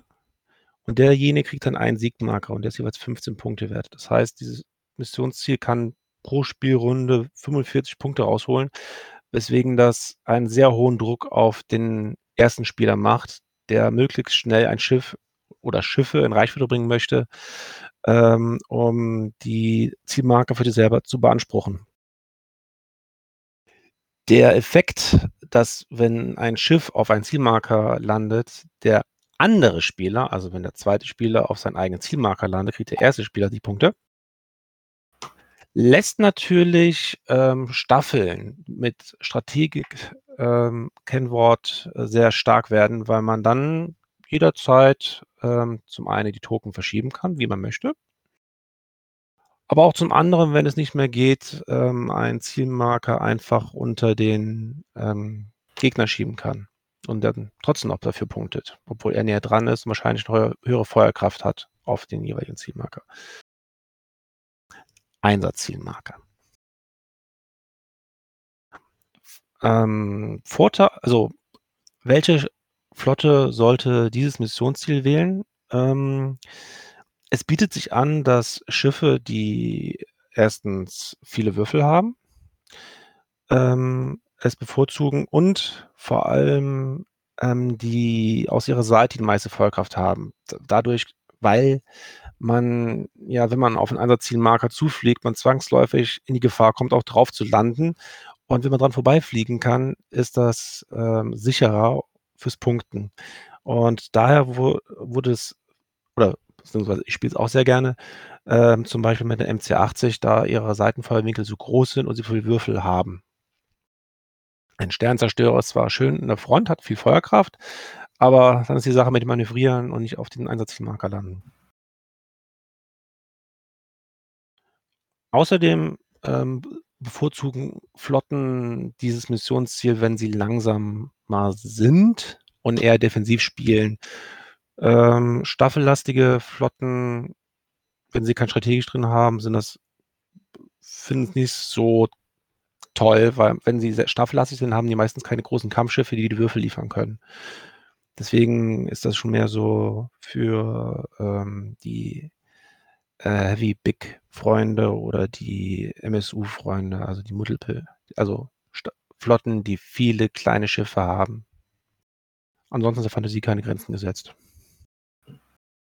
Also ich selber als zweiter Spieler hatte das Ziel noch nicht so häufig gespielt. Als erster Spieler habe ich ein paar Mal dagegen gespielt und es ist unbequem, weil es ist echt ein Spiel gegen die Zeit. Also man hat so das Gefühl, dass man irgendwie so eine Zeitbombe hat oder so eine tickende Uhr und ich muss Gas geben, weil der Gegner jede Runde 45 Punkte hat und dann zählt man mit 45, 90, 135 Punkte und der Gegner häuft so schnell die Punkte zusammen, dass ich unheimlich schnell dahin muss, um ihn, ja, ich muss ihn dann quasi tablen, um das Spiel noch zu gewinnen, weil er, sage ich mal, irgendwann spätestens ab Runde 4 so viele Punkte gesammelt hat, dass ich irgendwo, äh, um zu gewinnen, echt richtig reinhauen muss.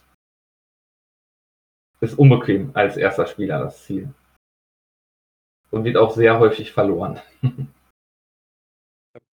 andere Erfahrung gemacht. Ich habe es bisher sehr häufig als Zweiter gespielt und da hatte ich dann immer das Problem, dass ich dann zu schnell Druck hatte, weil der Gegner ja vorgeht und ich muss dann um diese blöden Token herum spielen, was dann einen sehr einschränken kann. Das waren bisher so meine Erfahrungen. Vielleicht kann ich das Missionsziel einfach nicht spielen. Man muss halt aufpassen, es kann auch ziemlich schnell gegen einen gedreht werden. Ich weiß nicht, gegen wen ich das letzt gespielt Irgendwann habe ich es mal gegen einen gespielt.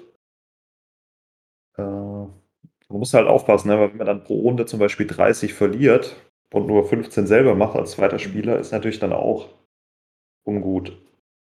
Aber klar, kann, wenn man wenn man es nicht kennt oder noch nicht dagegen gespielt hat, kann der, der, erste, äh, der zweite Spieler ziemlich schnell ziemlich viele Punkte dagegen machen. Es ist auf jeden Fall ein sehr intensives Spiel, weil ich beide, also der, der erste Spieler, der muss engagieren, also engagieren, er muss rein, er muss wirklich auf den Gegner zufliegen und zwar möglichst aggressiv.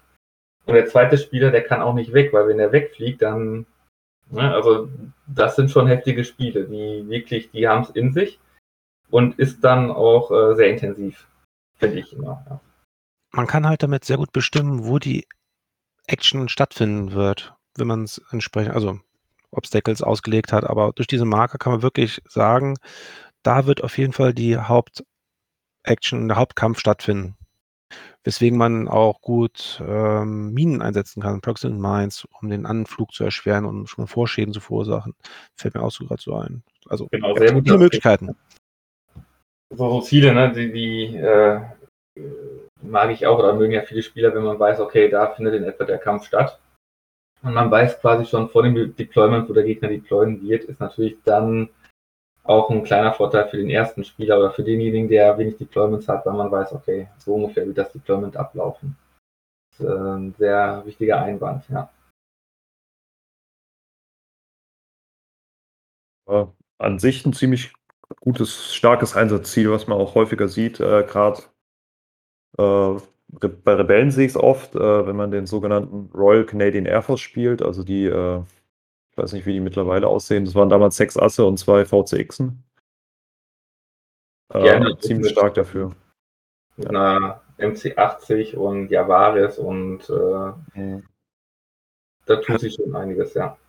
Ja. Hast Oder du halt MS hast du gerade sechs VCX gesagt? sechs Asse und zwei VCX. Ich bin beruhigt. Wobei ich VCX gar nicht so schlecht finde, jetzt mal einen kleinen Exkurs. Äh, acht Hülle, drei blaue Angriff mit Torren Fahr, Reroll. Sind die nicht schlecht, ne? Darf man nicht unterschätzen. Jan Ors dabei. Ja, dann noch äh, Brave mit Jan Ors.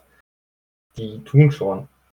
Ich mag die auch. Also- Und was man auch oft unterschätzt, die geben Relay. Also ich kann damit weiter meine Staffeln kommandieren. Wenn ich jetzt Javaris zum Beispiel habe oder ich habe eine, eine, eine ähm, Transporter mit Staffelkommando 2 und ich habe zwei VCXen, dann kann ich halt wirklich äh, meine, ähm, wie heißt das, meine, meine Kommandoreichweite enorm verstärken. Hat aber auch nichts mit Schussbahn zu tun, äh, Schussbahn heißt zu tun, aber generell VCX äh, underrated. Vielleicht Thema nächster Podcast. Okay. Voldi, ich glaube, ich glaube, du hast äh, jetzt ein Double Feature umkämpfter Außenposten. Das Ja. gelbe Missionsziel. Ja, äh, und zwar ganz einfach, weil ähm, auch dieses Missionsziel äh, dieselben, dieselbe Flotte bevorzugt. Aber dazu gleich mehr. Ähm, umkämpfter Außenposten wird so aufgebaut, dass die Hindernisse wie gewohnt platziert werden, mit Ausnahme der Raumstation, die wird erstmal beiseite gestellt. Und ähm, nachdem alle Hindernisse aufgestellt sind, außer die Raumstation, darf der zweite Spieler dann die Raumstation in Entfernung 1 zu allen Hindernissen und jenseits von Entfernung 5 zu den Spielflächenrändern der beiden Spieler die Raumstation platzieren.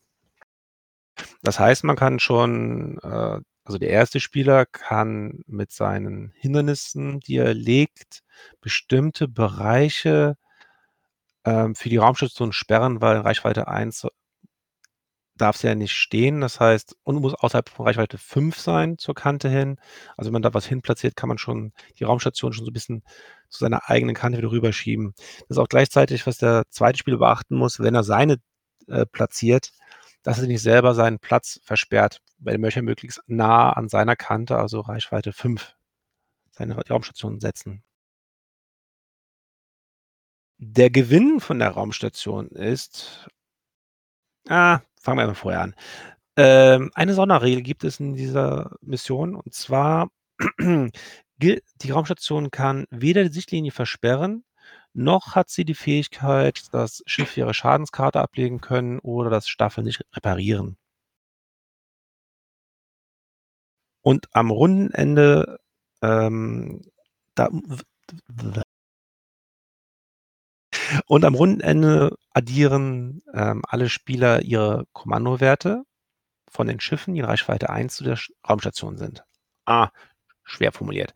Also, alle Raumschiffe, die in Reichweite 1 zum Raumschiff, zur Raumstation sind, gelten für den Spieler quasi als punktend und man zählt den Kommandowert der Schiffe zusammen und der Spieler, der eine höhere Summe hat, der führt gerade mit Raumstationen und bekommt den Siegmarker.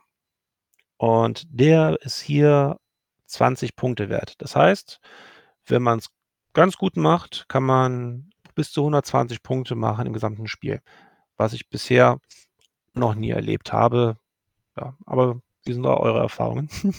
Kommt vor, doch 120 Punkte geht. Okay. Ja, auf, ähm. Warst du natürlich recht sehr selten, ja. ähm, wie bei ähm, Schussbahnen haben hier sind auch hier Schiffe nein, Flotten es wird langsam spät, ich werde echt schläfrig. Äh für diese Mission bevorzugen nein.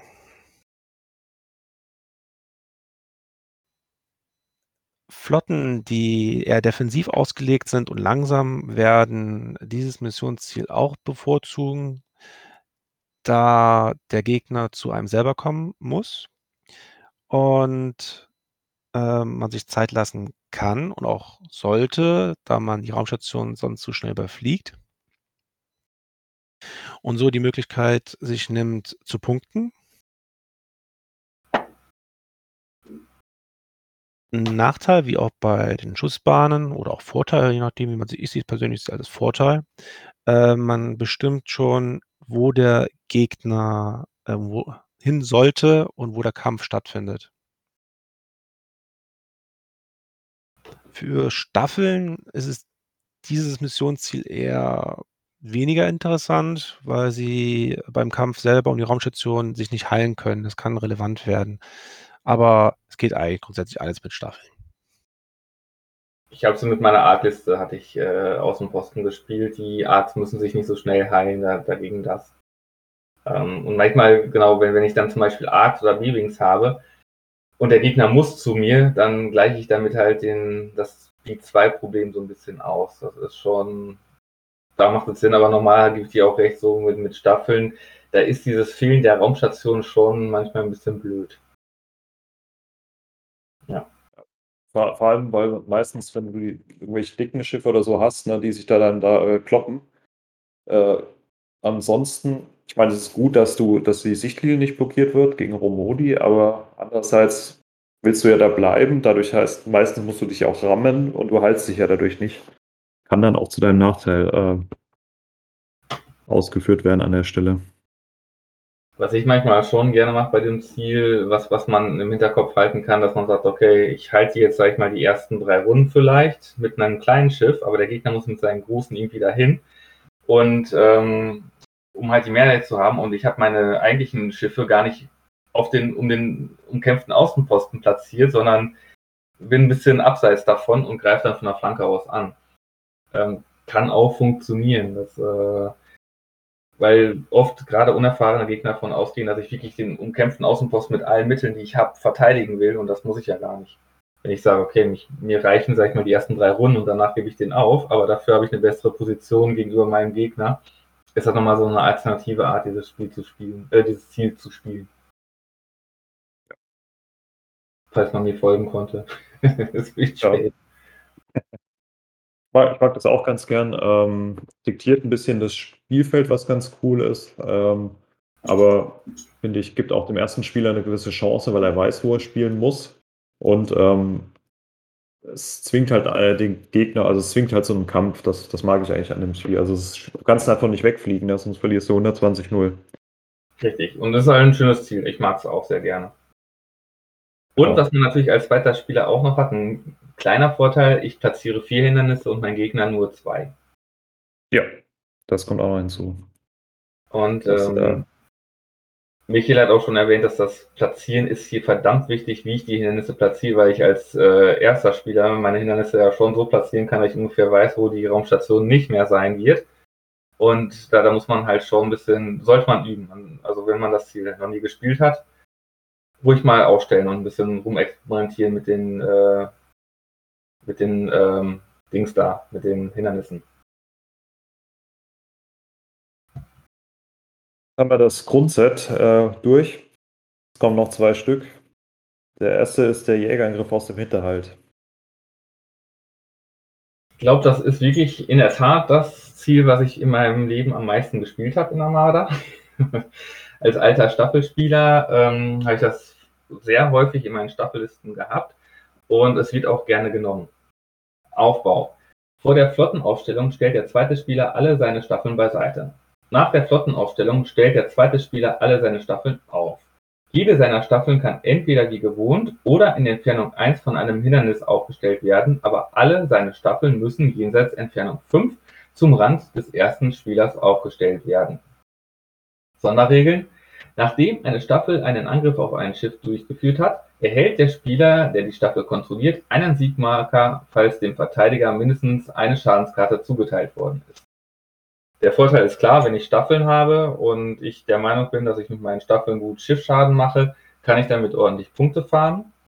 Der große Nachteil, weswegen das auch gerne oft genommen wird, ist, ich habe einen enormen Deployment-Nachteil. Das heißt, ich muss all meine Schiffe zuerst platzieren, während der Gegner ganz normal äh, seine Schiffe aufstellen kann und erst am Schluss darf ich meine Platten, äh, meine, meine Staffeln platzieren, muss aber wirklich erst all meine Staffel, äh, meine Schiffe platziert haben.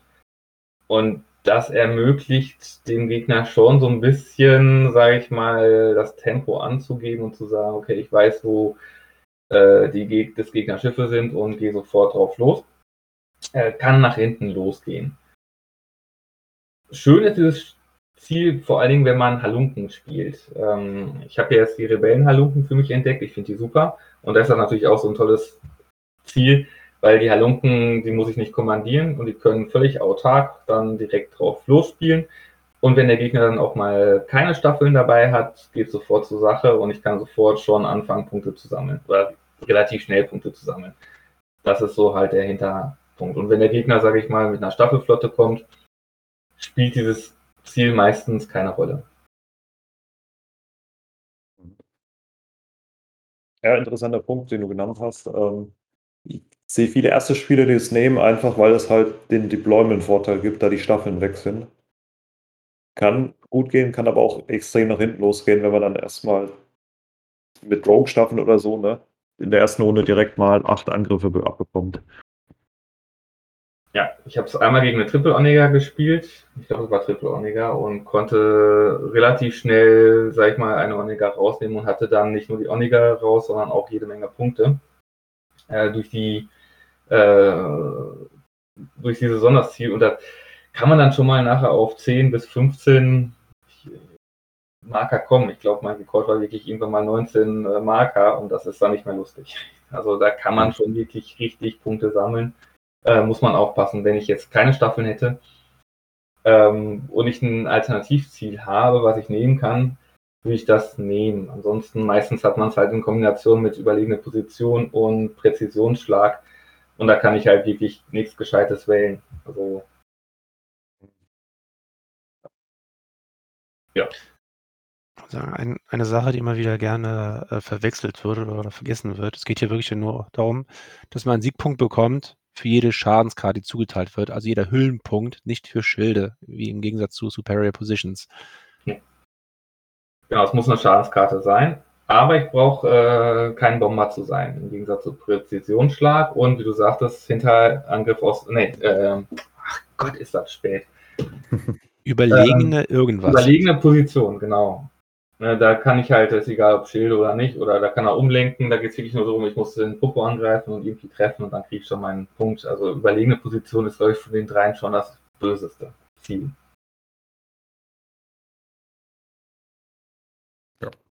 Also ziemlich gut für, für Staffellisten, natürlich äh, sinnfrei für äh, Schiffslisten.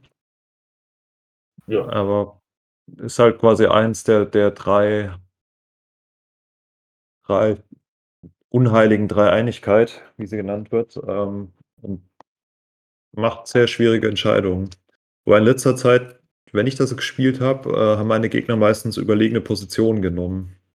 Echt bei mir immer Jägerangriff aus dem Hinterhalt, fast immer. Also ich sag mal, von, von zehn Spielen, siebenmal Jägerangriff, zweimal Präzisionsschlag und einmal überlegene Position. Ja. Ist jetzt, sag ich mal, geraten. Ich weiß nicht, ich habe ja keine Statistik drüber, aber so ist, so ist mein Gefühl. Ja, ich bleibe ja bei meiner Meinung, dass ich da am ehesten wahrscheinlich noch Präzisionsschlag spielen würde als erster Spieler, weil du damit auch Punkte machen kannst Ja. und der Gegner mit seinen Bombern vielleicht damit beschäftigt ist, irgendwie deine Schadenskarten umzudrehen und deine Schiffe dadurch länger am Leben bleiben. Aber das kann auch mehr so ein Rogue-Gedanke dazu sein. Ja, ich glaube, beides geht. Einmal das und das andere ist mhm. halt der Deployment-Vorteil, den ich habe. Ja. Aber wenn ich selber Ja, nur vier Schiffe habe, dann ist mir das auch egal. Ja. Nee, also ich weiß, äh, Banta hat das, äh, hat immer Jägerangriff aus dem Hinterhalt gespielt. Gegen Staffellisten, damit er den Deployment-Vorteil bekommt mit seiner All-Ship-Liste. Also. Ja gut, aber er hat auch schnelle Schiffe dann gehabt, ne? Die waren alle Speed Ja. 4 oder 3. Drei oder vier, ne? Gut. Ich würde mal zum letzten kommen. Ähm, planetare Ionenkanone. Ziemlich cooles Ziel. Ähm, Aufbau nach dem Platzieren von Hindernissen platziert der zweite Spieler drei Einsatzspielmarke jenseits von Entfernung 5 zu den beiden Rändern der Spielern auf der Spielfläche. Wichtig Spielfläche, nicht äh, Stadtgebiet. Das heißt, man kann die auch an Rand machen, aber das wäre ziemlich sinnfrei. Sonderregel ist, am Ende der Kommandophase, also nachdem Kommandoräder gesetzt wurden, darf der zweite Spieler ein feindliches Schiff in Entfernung 1 bis 3 zu einem Einsatzzielmerk auswählen und den Marker von der Spielfläche entfernen, also triggert Morallo, um einen Angriff auf das Schiff durchzuführen. Der Angreifer wird, äh, bla, bla, das ist jetzt viel, viel, viel Text. Im Endeffekt macht man einen Angriff mit vier blauen Würfeln gegen dieses Schiff, gegen eine Hüllungssektion seiner Wahl. Ähm, der Angriff wird als mittlere Reichweite betrachtet für äh, Verteidigungseffekte. Die Schusslinie kann nie versperrt werden, was ziemlich cool ist, weil der Schuss kommt ja im Endeffekt von unten. Das ist wie in Episode 5 die Ionenkanone. Ähm, und jede Hüllensektion, wie gesagt, kann unabhängig vom Feuerwinkel äh, oder vom, von Line of Sight als Ziel gemacht werden. Der besondere Crit-Effekt ist, der Verteidiger muss einen seiner Verteidigungsmarker erschöpfen, äh, auswählen und erschöpfen. Ziemlich cooles Einsatzziel, finde ich. Ja. Äh, hat ein bisschen an Wichtigkeit verloren in letzter Zeit. Äh, ich spiele es eigentlich ziemlich gern als zweiter Spieler, weil ähm, du hast jetzt erstmal keinen initialen Vorteil, aber wenn der Gegner zwei, drei von den Ionenkanonenschüssen abbekommt, das geht drauf. Äh, das sind in, normalerweise ist es ein Accuracy und drei Schaden, wobei ein Crit dabei ist. Das heißt, der Gegner muss schon mal einen Verteidigungsmarker erschöpfen. Plus, du zwingst ihn potenziell dazu, schon weitere zu erschöpfen. Gegen, gegen Small Ship, äh, Small Base, also CR90 oder so, oder gegen Gladiator, kannst du da schon mal einen ziemlich guten Verteidigungsmarker rausnehmen. Und vielleicht noch einen zusätzlichen zwingen, dass er es äh, draußen macht. Also ziemlich cooles äh, Ziel. Damit habe ich auch Gerrit einmal, glaube ich, ein bisschen wahnsinnig gemacht mit dem Ziel. Ja. Äh, Damit hast du mich aus dem Turnier gekickt. Beim Clone Wars Turnier war das, glaube ich, ne? Genau, ziemlich cool. Ähm, passt eigentlich in viele Flotten, finde ich. Ist so, so ein Allround-Ziel. Ja. Ja. Also klar, eine, eine Staffelflotte profitiert jetzt wahrscheinlich nicht so sehr von. Ähm, aber wenn man so eine, so eine Mixflotte hat, wie jetzt zum Beispiel ähm, die von, von, ähm, von Leon, da würde die auch reinpassen. Ähm, also die, die äh, zwei, zwei Large Bases, da passt das eigentlich ganz gut ein. In eine MSU-Flotte, die so irgendwie ähm, tot durch 1000 Stiche macht, passt es ganz gut in das Thema mit rein. Ähm, Bases übrigens auch, weil die damit schon mal, sag ich mal, einen Verteidigungsmarker erschöpfen können. ja, Eigentlich jede Flotte. Also vier blaue Würfel, im Optimalfall zwölf blaue Würfel, sind halt zwölf blaue Würfel, die reinhauen. Ja.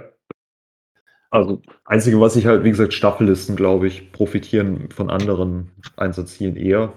Aber ich glaube, wenn man jetzt gar keine Idee hat, welchen gelben man nehmen soll und man möchte keinen umkämpften Außenposten mehr spielen, dann kann man planetare Ionenkanone auf jeden Fall nehmen.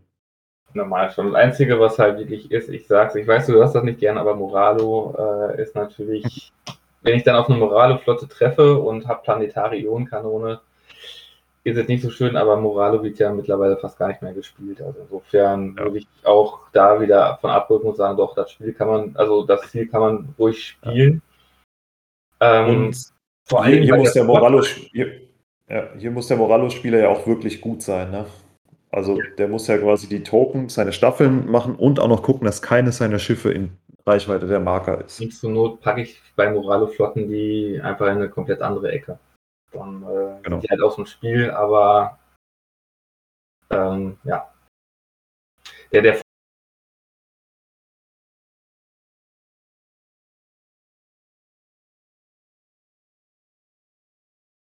Vorteil ist natürlich auch, dass ein, der muss völlig aufpassen, wie er fliegt und Blöcke haben, die quasi nur geradeaus fliegen können.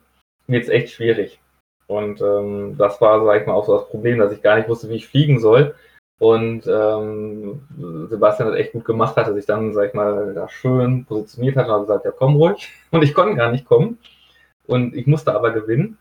Und mein äh, Angriff danach verpufft ist. Und äh, also ist echt ein sehr taktisches Ziel, womit ich auch wirklich die Gegner gut ärgern und auch beeinflussen kann und ich seine Flugbahn ziemlich beeinflussen kann. Laufe aber auch Gefahr, dass ich gar nicht erst zum Kampf komme, weil ich hatte ein Spiel, oder ich glaube, äh, wo ich das dran hatte, und der Gegner gesagt hat, ne, ich komme nicht. Und ist einfach drumherum geflogen und dann wurde es echt schwierig, da Punkte zu sammeln. Weil der Gegner gesagt hat, ne, ich bin ja nicht blöd, ich gehe da nicht rein. Ich habe nicht eine planetare Ionenkanone zünden können. Und dementsprechend knapp war das Spiel auch. Ich glaube, das war nachher irgendwie so ein 40 zu 20. Ja, das ist ja offensichtlich auch der Nachteil, dass das auch keine Punkte macht, die Mission.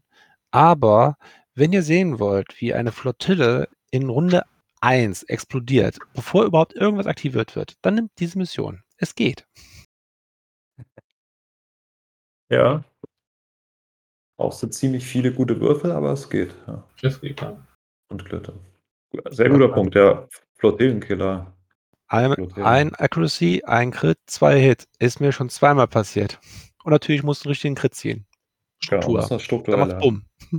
bumm. Gleiches Oder du ja hast- für, für Minenfeld. Äh, kann ich auch, äh, wenn man da Pech hat. Reinfliegen, zack. Zwei Schaden, einer davon Crit, offen, struktureller Schaden und das war's dann mit der Flottille. Hm. Solche Ziele hasse ich ja, ne? weil Flottillen sind wichtig. Aber nicht mehr ganz so wichtig. Also, Nein. Braucht man nicht mehr so unbedingt. Also man Ja, kann sehr sehr gut ohne spielen. Merkt man halt, dass Flottillen kein. Äh, ich finde, das ist halt ein Vorteil von den neuen Fraktionen, die mal so ein bisschen gezeigt haben, nee, es geht auch ohne Flottillen. Man kann wirklich auch mit äh, ganz normalen nur Kampfschiffen spielen. Uh, jetzt wird Diskussion anfangen. Ja, dafür ist aber, glaube ich, zu spät. Die können wir gerne auf ein anderes Mal verschieben. Gerne, bin ich Ja. voll dabei. Ja, ja. Gerne auch im Discord, auf Facebook, wo auch immer. Ähm, ich glaube, die hatten wir auch schon mal, die Diskussion irgendwann mal. Ich kann mich Gleiches auf jeden Fall daran erinnern, ja, dass wir zumindest äh, am Ende dann so weit waren, dass man auch die alten Fraktionen mittlerweile mit einer Flottille potenziell spielen kann. Nicht immer das langweilige. Ja. ja, gar keine geht auch natürlich. Ne? Ähm, es gibt einfach zu viele Themen bei Armada. Das ist das Schöne und der Fluch an einem, an unserem Hobby. Vor allem, wenn man darüber ähm, aufnehmen möchte und nicht äh, drei Stunden der Ohren der Hörer abkauen möchte. Ich glaube, wir könnten noch bis morgen früh durchphilosophieren. Nein, ich schlafe schon. Reden macht ja nichts. Armada-Spieler sind per se sehr müde. Aus diversen Gründen. Olli, du musst mal auf eine Fünf-Runden-Meisterschaft mit. Da, da habe ich tiefsten Respekt vor. Ich bin nach drei schon so dermaßen Matsche im Kopf. Und äh, nein. Wenn, wenn dann wahrscheinlich komplett staffellos. Dann, dann wahrscheinlich. Ach, der Spaß fängt doch erst an, wenn man fünf Stunden, äh, nee, nicht sind fünf Stunden, sind ja zehn Stunden, ne? Vollste Konzentration. Und dann äh, gegen eine Doppel-Onega-Liste nach der anderen. Oh, fünfmal Staffelliste mit, gegen fünfmal Onaga, Doppel-Onaga. Ein Traum. Hashtag WM 2022. Genau. Ich fürchte es. Ich weiß nicht, ich glaube, Doppel-Onega zu spielen ist, glaube ich, genauso anstrengend wie äh, dagegen. Also, Hm. weil die haben ja genau das gleiche Problem. Wenn die einmal falsch navigieren, da, weil die müssen ja quasi den Ignition Arc auf mich draufhalten. Ansonsten sind die ja ähm, ziemlich bescheiden, die Schiffe. Ne? Ja, aber. Geschwindigkeit 3 plus Engine Takes. Ne? Ich war ja am Anfang skeptisch. Poldi war schon immer ein Verfechter davon. Mittlerweile würde ich auch sagen, ja, macht mehr Sinn und Geschwindigkeit 4 mit dem Schiff ist einfach nur dämlich. Ja, das, das kann ich definitiv unterschreiben. Also, das wäre so eine Sache, die kann man auch, äh, wo wir wieder am Anfang sind bei AMG. Armada braucht nicht zwingend äh, neue Schiffe, aber so ein paar Sachen zum Beispiel in den Engine Tech weg von der Onega oder halt ein Punkt vor dem äh, Super Weapon dass ich nicht zwei Testbed mit roter Reichweite spielen kann.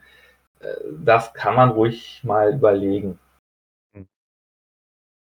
Vielleicht sollte man da so eine, ja, ich sag mal, ähm, ich glaube, da wird auch was kommen in der Richtung irgendwie, weil, sag ich mal, ähm, die Stimmen sind zwar noch nicht laut genug, aber ähm, ich denke mal, irgendwann wird, wird man es schon so haben, dass, dass man merkt, okay, das ist ja, zu anstrengend. Die Omega ist echt zu anstrengend. Wäre zwar leicht für dich, Poldi, als äh, großer Onaga-Fan. Ja, ja, ich, ich, ich denke gerade über ähm, darüber nach, das äh, so gerechtfertigt ist. Ich ähm, äh, vor allem, weil ich die Onaga, seit sie rausgekommen war, sehr viel gespielt hatte, ähm, bin ich gar nicht so davon überzeugt, weil ähm, die Änderungen an sich im Regelsystem und äh, die Modifikationsänderungen und haben die schon irgendwie ein bisschen geschwächt. Man kann sie immer noch spielen, aber es ist wesentlich schwerer, nicht der äh, Brain Dead Modus, wo du einfach mal, ich mache auf jeden Fall eine CR90 weg mit einem Volltreffer. Das gibt's ja nicht mehr. Und ähm, jetzt mit dem Aufkommen mit den neuen Fraktionen, jetzt die dazugekommen sind, finde ich Onnaga also manche sagen, ja, die sind immer noch sehr stark, aber wenn ich dann einen Venator sehe mit Thermal Shields und Tranquility-Titel, Ja, denke ich okay, auch ja, so, okay. ja, hm, ähm, ja, Onaga, ja. Du kostet genauso viele Punkte wie Venator und ähm, ja, sie wird dich platt machen. Hast natürlich recht, ne? Also, ähm, ich sag ja, habe ich auch gesagt, die ist nicht overpowered. Definitiv nicht. Ähm, schadet, sag ich mal, äh, auch nicht dem hin. Also die Venator, die tut ihm halt weh, auch äh, gerade mit den Thermal Shields. Ähm, die Evade-Regel, klar, die wurden gut geschwächt. Aber so, so Engine-Text, das ist, ja, das, das, fühlt sich irgendwie falsch an. Ich bin dann endlich dran, kann schießen und dann hauen sie ab. Also wenn es Auf der anderen Seite, als sonniger Spieler kannst du sagen, ja, wenn sie nicht abhauen, sind sie tot. Da habe ich überhaupt keine Chance mehr. Kann ich auch verstehen. Ne? Ja, ich, ich sehe das so. Ähm, die MC80L bei den Rebellen, die ist mit Engine Tags, für, also für mich ist es die Rebellen Onaga, weil die ist auch zerbrechlich, wenn sie nicht eine Agathe drauf hat. Aber sie ist ein schneidiges Schwert, was einmal reingeht und dann schnell wieder ausgezogen werden sollte, aber kann richtig wehtun. Onaga macht das Gleiche, nur aus einer größeren Distanz. Und wenn es gegen ein Schiff geht, was kein Evade hat, dann macht er auch genauso viel Schaden. Bei den Separatisten haben wir die Recusant, vor allem in Form der Patriot Fist. Die ist auch sehr beeindruckend, was das angeht. Gleiches Spielprinzip. viel Schaden in eine Richtung. Und aber auch sehr wendig. Was, was du sagst, ja genau, mit, mit der LMC 80, also mit der Liberty, hast du recht. Der, der einzige Unterschied, und das ist der, der mich stört, die äh, MC80, die muss sofort preschen. Die, die prescht rein, die hat zwar die roten Würfel, aber die hat nicht diese, sag ich mal, diese, diese, noch diesen Vorangriff, die die Onega hat. Die kann ja, sag ich mal, noch mal noch weiter hinten bleiben und erst noch mal warten, warten, schießen, warten, schießen und irgendwann drückt die aufs Gaspedal und zwar wesentlich später und hat schon mehr Schüsse abgegeben als jetzt meine äh, Liberty, die, sage ich mal, reinfliegt, schießt und wegfliegt. Und also, die Olga wartet, schießt, wartet, schießt, fliegt rein, schießt und ist weg. Ja, also, das ist der hab, große Unterschied. Ja, das stimmt. Aber ich habe schon Spiele gegen Aresius gehabt und gegen Leon und Aresius Liste mit äh, seiner, äh, nicht, nicht Liberty, mit der MC80 auf jeden Fall. Äh, Monkaren war es. Drei hm. CR90B, äh, zwei Gosantis und dann noch ein paar Staffeln. Ähm, da habe ich auch knapp verloren, aber ähm, es, meine Onaga hatte kein Ziel, weil alles ganz einfach wegflutscht. Ja, ich glaube, äh, das stimmt. Also die würde ich auch einen Ticken, also gegen Doppel Onega würde ich sagen, okay, da ist die, die Aresus-Liste schon einen Ticken besser. Und die, die Agathe macht, sag ich mal, hilft ja auch noch dementsprechend. Und ich glaube, die, die, diese, ja, typische Agathe Liberty, die kriegt man fast gar nicht platt. Und die ist, die ist halt, sag ich mal, die zu, rauszunehmen aus dem Spiel ist ja wirklich echt richtig schwierig. Ja, da muss ich zustimmen. Das sind auch übrigens die beiden einzigen Listen, also Poldis Liste und äh, Aresius Liste, die im Wassel World Cup einen theoretischen Sieg gegen äh, Morallo eingefahren haben. Von daher Riesenrespekt. Vier Interceptoren. Vier Interceptoren plus ein äh, ziemlich dämlicher Unagger. Plus, äh, du hast äh, auch ja auch noch Staffeln richtig drin, ne? so ein paar, die Ja. auch noch wehtun können. Ja, da habe ich einen Positionierungsfehler gemacht. Ah, das kotzt mich immer noch an. Ey, Mauler Müffel falsch gestellt und das Spiel war vorbei. Also was heißt Würde- vorbei? 6 6-5, ne? Aber Er hat mir meinen extra, die Liste hat mir den Extrapunkt bei, bei dem Green Knight Turnier versaut. Ich habe ja zu spät erkannt, dass ich Agathe mit Agathe, dass das die äh, auf der Bandliste war, die man nicht spielen durfte für den Extrapunkt von den Rebellen. Ich hatte im letzten Spiel habe ich dann Agathe genommen mit der Liberty. Und die Liste, die ist halt super. Die macht auch echt Spaß zu spielen. Und ist, glaube ich, von, also äh, ich ich sollte die Klappe halten, weil die ist genauso schlimm wie eine Doppel-Onega-Liste. Die ist äh, nichts besser. Also die, die ist schon verdammt stark. Ja, aber sie hat auch ihre Schwachstellen. Also ich habe ja gegen Leon gespielt mit der, mit der Fraun MSU. Also du kannst die Liberty halt auch ignorieren eigentlich. Ne? Und dann die CR90 kriegst du, kannst du welche bekommen und dann zu machen, aber wie viele Punkte kriegst du? das Das ist so. auch nicht so die Menge, ne? das hat für ein 7-4 gereicht, glaube ich. Oder war es eine 8? Punkte hatte ich dann 24, 25? Ne, 24. 9, 7, 8, ja. Ja, 7 Punkte waren es. Aber trotz- also es ist möglich, ne? Also das ist halt auch der, der Nachteil in dieser Liste, ne? Wenn die Liberty nicht auf, wenn du die nicht aufs Ziel bekommst, hast du halt sonst nichts mehr. Ja, man muss auch sagen, äh, Armada ist und bleibt natürlich auch ein Spiel, wo ich sage, ich bringe eine Liste mit und gewinne. Da äh, sind immer noch die Spieler, dann sind noch die Würfel da, dann ist die Taktik und bei jedem Spiel lernt ich, glaube ich, äh, hat man immer Sachen, wo man selber noch denkt, selbst wenn man gewinnt, boah, das habe ich falsch gemacht, das habe ich falsch gemacht, Deployment falsch, äh, Hindernisse falsch platziert. Und manchmal kommt mir das so vor, man, man meckert über Listen, man meckert über Schiffe, aber vergisst dann eigentlich, im Endeffekt ist nachher das Spiel entscheidend. Und ähm, die Gegner sehen natürlich das meistens aus einer anderen Perspektive. Genau. Deswegen lass mal einen kleinen Onaga in Ruhe. Ja, also ich, so, so meine ich das ja auch gar nicht. Nein, also das ist alles gut. Also äh Oh, gut, habe ich äh, was Falsches gesagt. Es ist Totenstille hier. Nein.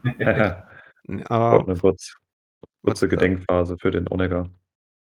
Und all, und all seine Opfer. Er wird zu Tode genervt wird. Nein, Quatsch. Ja, aber ähm, da, das ist eine Sache, die ich mir dann für die Zukunft wünsche, dass die alten Fraktionen irgendwie ähm, da so ein Balancing erhalten, vielleicht ein internes oder wie auch immer. Weil die neuen Fraktionen haben, die sind super aufeinander abgestimmt, intern auch. Man kann alles spielen. Aber bei den alten ist es irgendwie so, dass jedenfalls habe ich das Gefühl, dass da ja vor allem ähm, äh, Buffs und Nerves, ähm, also Balancing gemacht wurde durch neue Upgrade-Karten und sonst wie. Das heißt, du bezahlst auf die Basiskosten dann noch Sachen drauf, damit es besser wird. So ein Klassiker ist für mich äh, der Victory, also der Sieges-Sternzerstörer, also Victory Star Destroyer, äh, der viele Upgrades bekommen hat, damit besser wird, Harrow-Titel und, und so weiter und fort. Und äh, es wird ja immer nur teurer, aber das Schiff an sich wird dadurch ja nicht wirklich besser. Ja, also das stimmt schon. So ein paar Schiffe müssten mehr gebalanced werden, wie jetzt der VSD. Der ist einfach viel zu teuer. Gerade die 85-Punkte-Variante ist hart. Man kann die spielen, auch gerade mit dem Hero-Titel.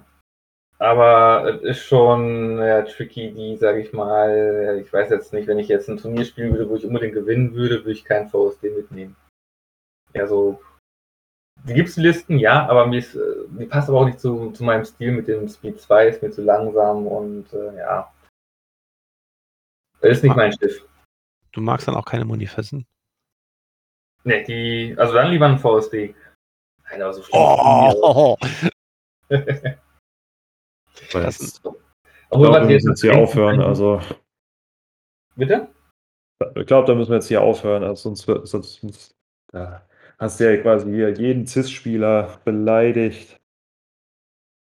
Stimmt. Also, aber ich muss auch sagen, irgendwo ähm, den Muni, selber habe ich gerne, spiele ich auch selber gerne, kann man gut spielen. Ähm, ist natürlich immer auch eine Sache, man muss immer unterscheiden, was kann ich gut spielen, was macht Spaß zu spielen. Und die Muni, die macht einfach Spaß zu spielen, auch mit der Flak. Ähm, ich kann es nur nicht. Also, Sage ich offen. Also ich bin jetzt kein typischer Separatistenspieler, weil ich bis bei den Separatisten noch gar nicht so den Zugang habe. Und ähm, obwohl sie unheimlich Spaß machen, gerade die Hardcells finde ich super klasse, die machen echt Laune. Ähm, aber das ist irgendwo, äh, ich kann so die Gedanken, die ich dann habe, nicht in die Tat umsetzen, sagen wir mal so, wie es ist. Übung aber das ist jetzt nicht die Schuld der Separatisten, das ist ja, sag ich mal, meine Schuld. Ne? Immerhin siehst du das ein. ja, aber ich arbeite dran und irgendwann. Ja. Irgendwann. Sehr gut. Irgendwann fliegen wir alle mit Separatisten auf die WM. Ja, ich sag mal so, die Onega ist natürlich auch noch da. Ne? Ich würde hier auch mal gern wieder spielen. Ne? So eine Slow. Oh, also, wenn wir an dem Punkt angelangt sind, wo Gerrit darüber nachdenkt, Onega zu spielen, ist, glaube ich, der richtige Zeitpunkt gekommen, um gute Nacht zu sagen an unsere Hörer und auch an Poldi, der, der schon fast wegschläft. Ja. Vielen Dank, dass du da warst. Hat mega Spaß gemacht mit dir. Freue mich auch schon, dich in eineinhalb Wochen zu sehen in Itzstein und äh, zu sehen, was du da mitbringst. Da bin ich auch schon ganz gespannt, was ich mitbringe. also drei Upgrades kenne ich ja schon, aber das drumherum noch nicht. Es wird garantiert abstrus. Und ich hoffe mal, ein Interdiktor ist dabei. Voraussichtlich. Denk dran, Interdictor hat das letzte Turnier gewonnen, ne? Der, der war jetzt echt schlecht. Ich glaube. Ja, ich habe auch zwei Sekunden länger gebraucht, um das zu verstehen. Ja, ich entschuldige. Äh, aber Macht auch jeden Fotos von dem Turnier, ne? Ja, wird man auf jeden Fall machen. Äh, ich freue mich, wenn wir ein, zwei Hörer äh, sehen, auf jeden Fall auf dem Turnier. Kommt auf mich zu. Ich bin immer bereit, äh, Autogramme zu geben. Ich unterschreibe auch für Gerrit mit. Er hat meine auch wenn südlich, ja, auch wenn südlich von Kassel ist. In unbekannten Gefilden. Für Gerrit. Ist jetzt äh, südlich von Koblenz auch? Ja. Aber ist, ist ja quasi auf, Kassel-Koblenz ist ja auf einer Linie und dann muss es ja nach Adam Riese beides südlich von der Kassel-Koblenz-Linie sein. Gibt es eigentlich schon so einen Spendenaufruf für ein T-Shirt für Gerrit? So mit so einem Aufdruck? Nee, noch nicht. Jetzt reicht Jetzt reicht's. Ich, ich nehme die, ich nehme Klingelbeutel mit nach Idstein. Kann, kann man spenden für ein T-Shirt für Gerrit. Mit der Deutschlandkarte drauf. Gute Idee, Poldi. Vielen Dank. Gut, dass wir das Ende hinausgezögert haben. Gute Nacht. Gute Nacht. Gute Nacht. Macht's gut. Ciao.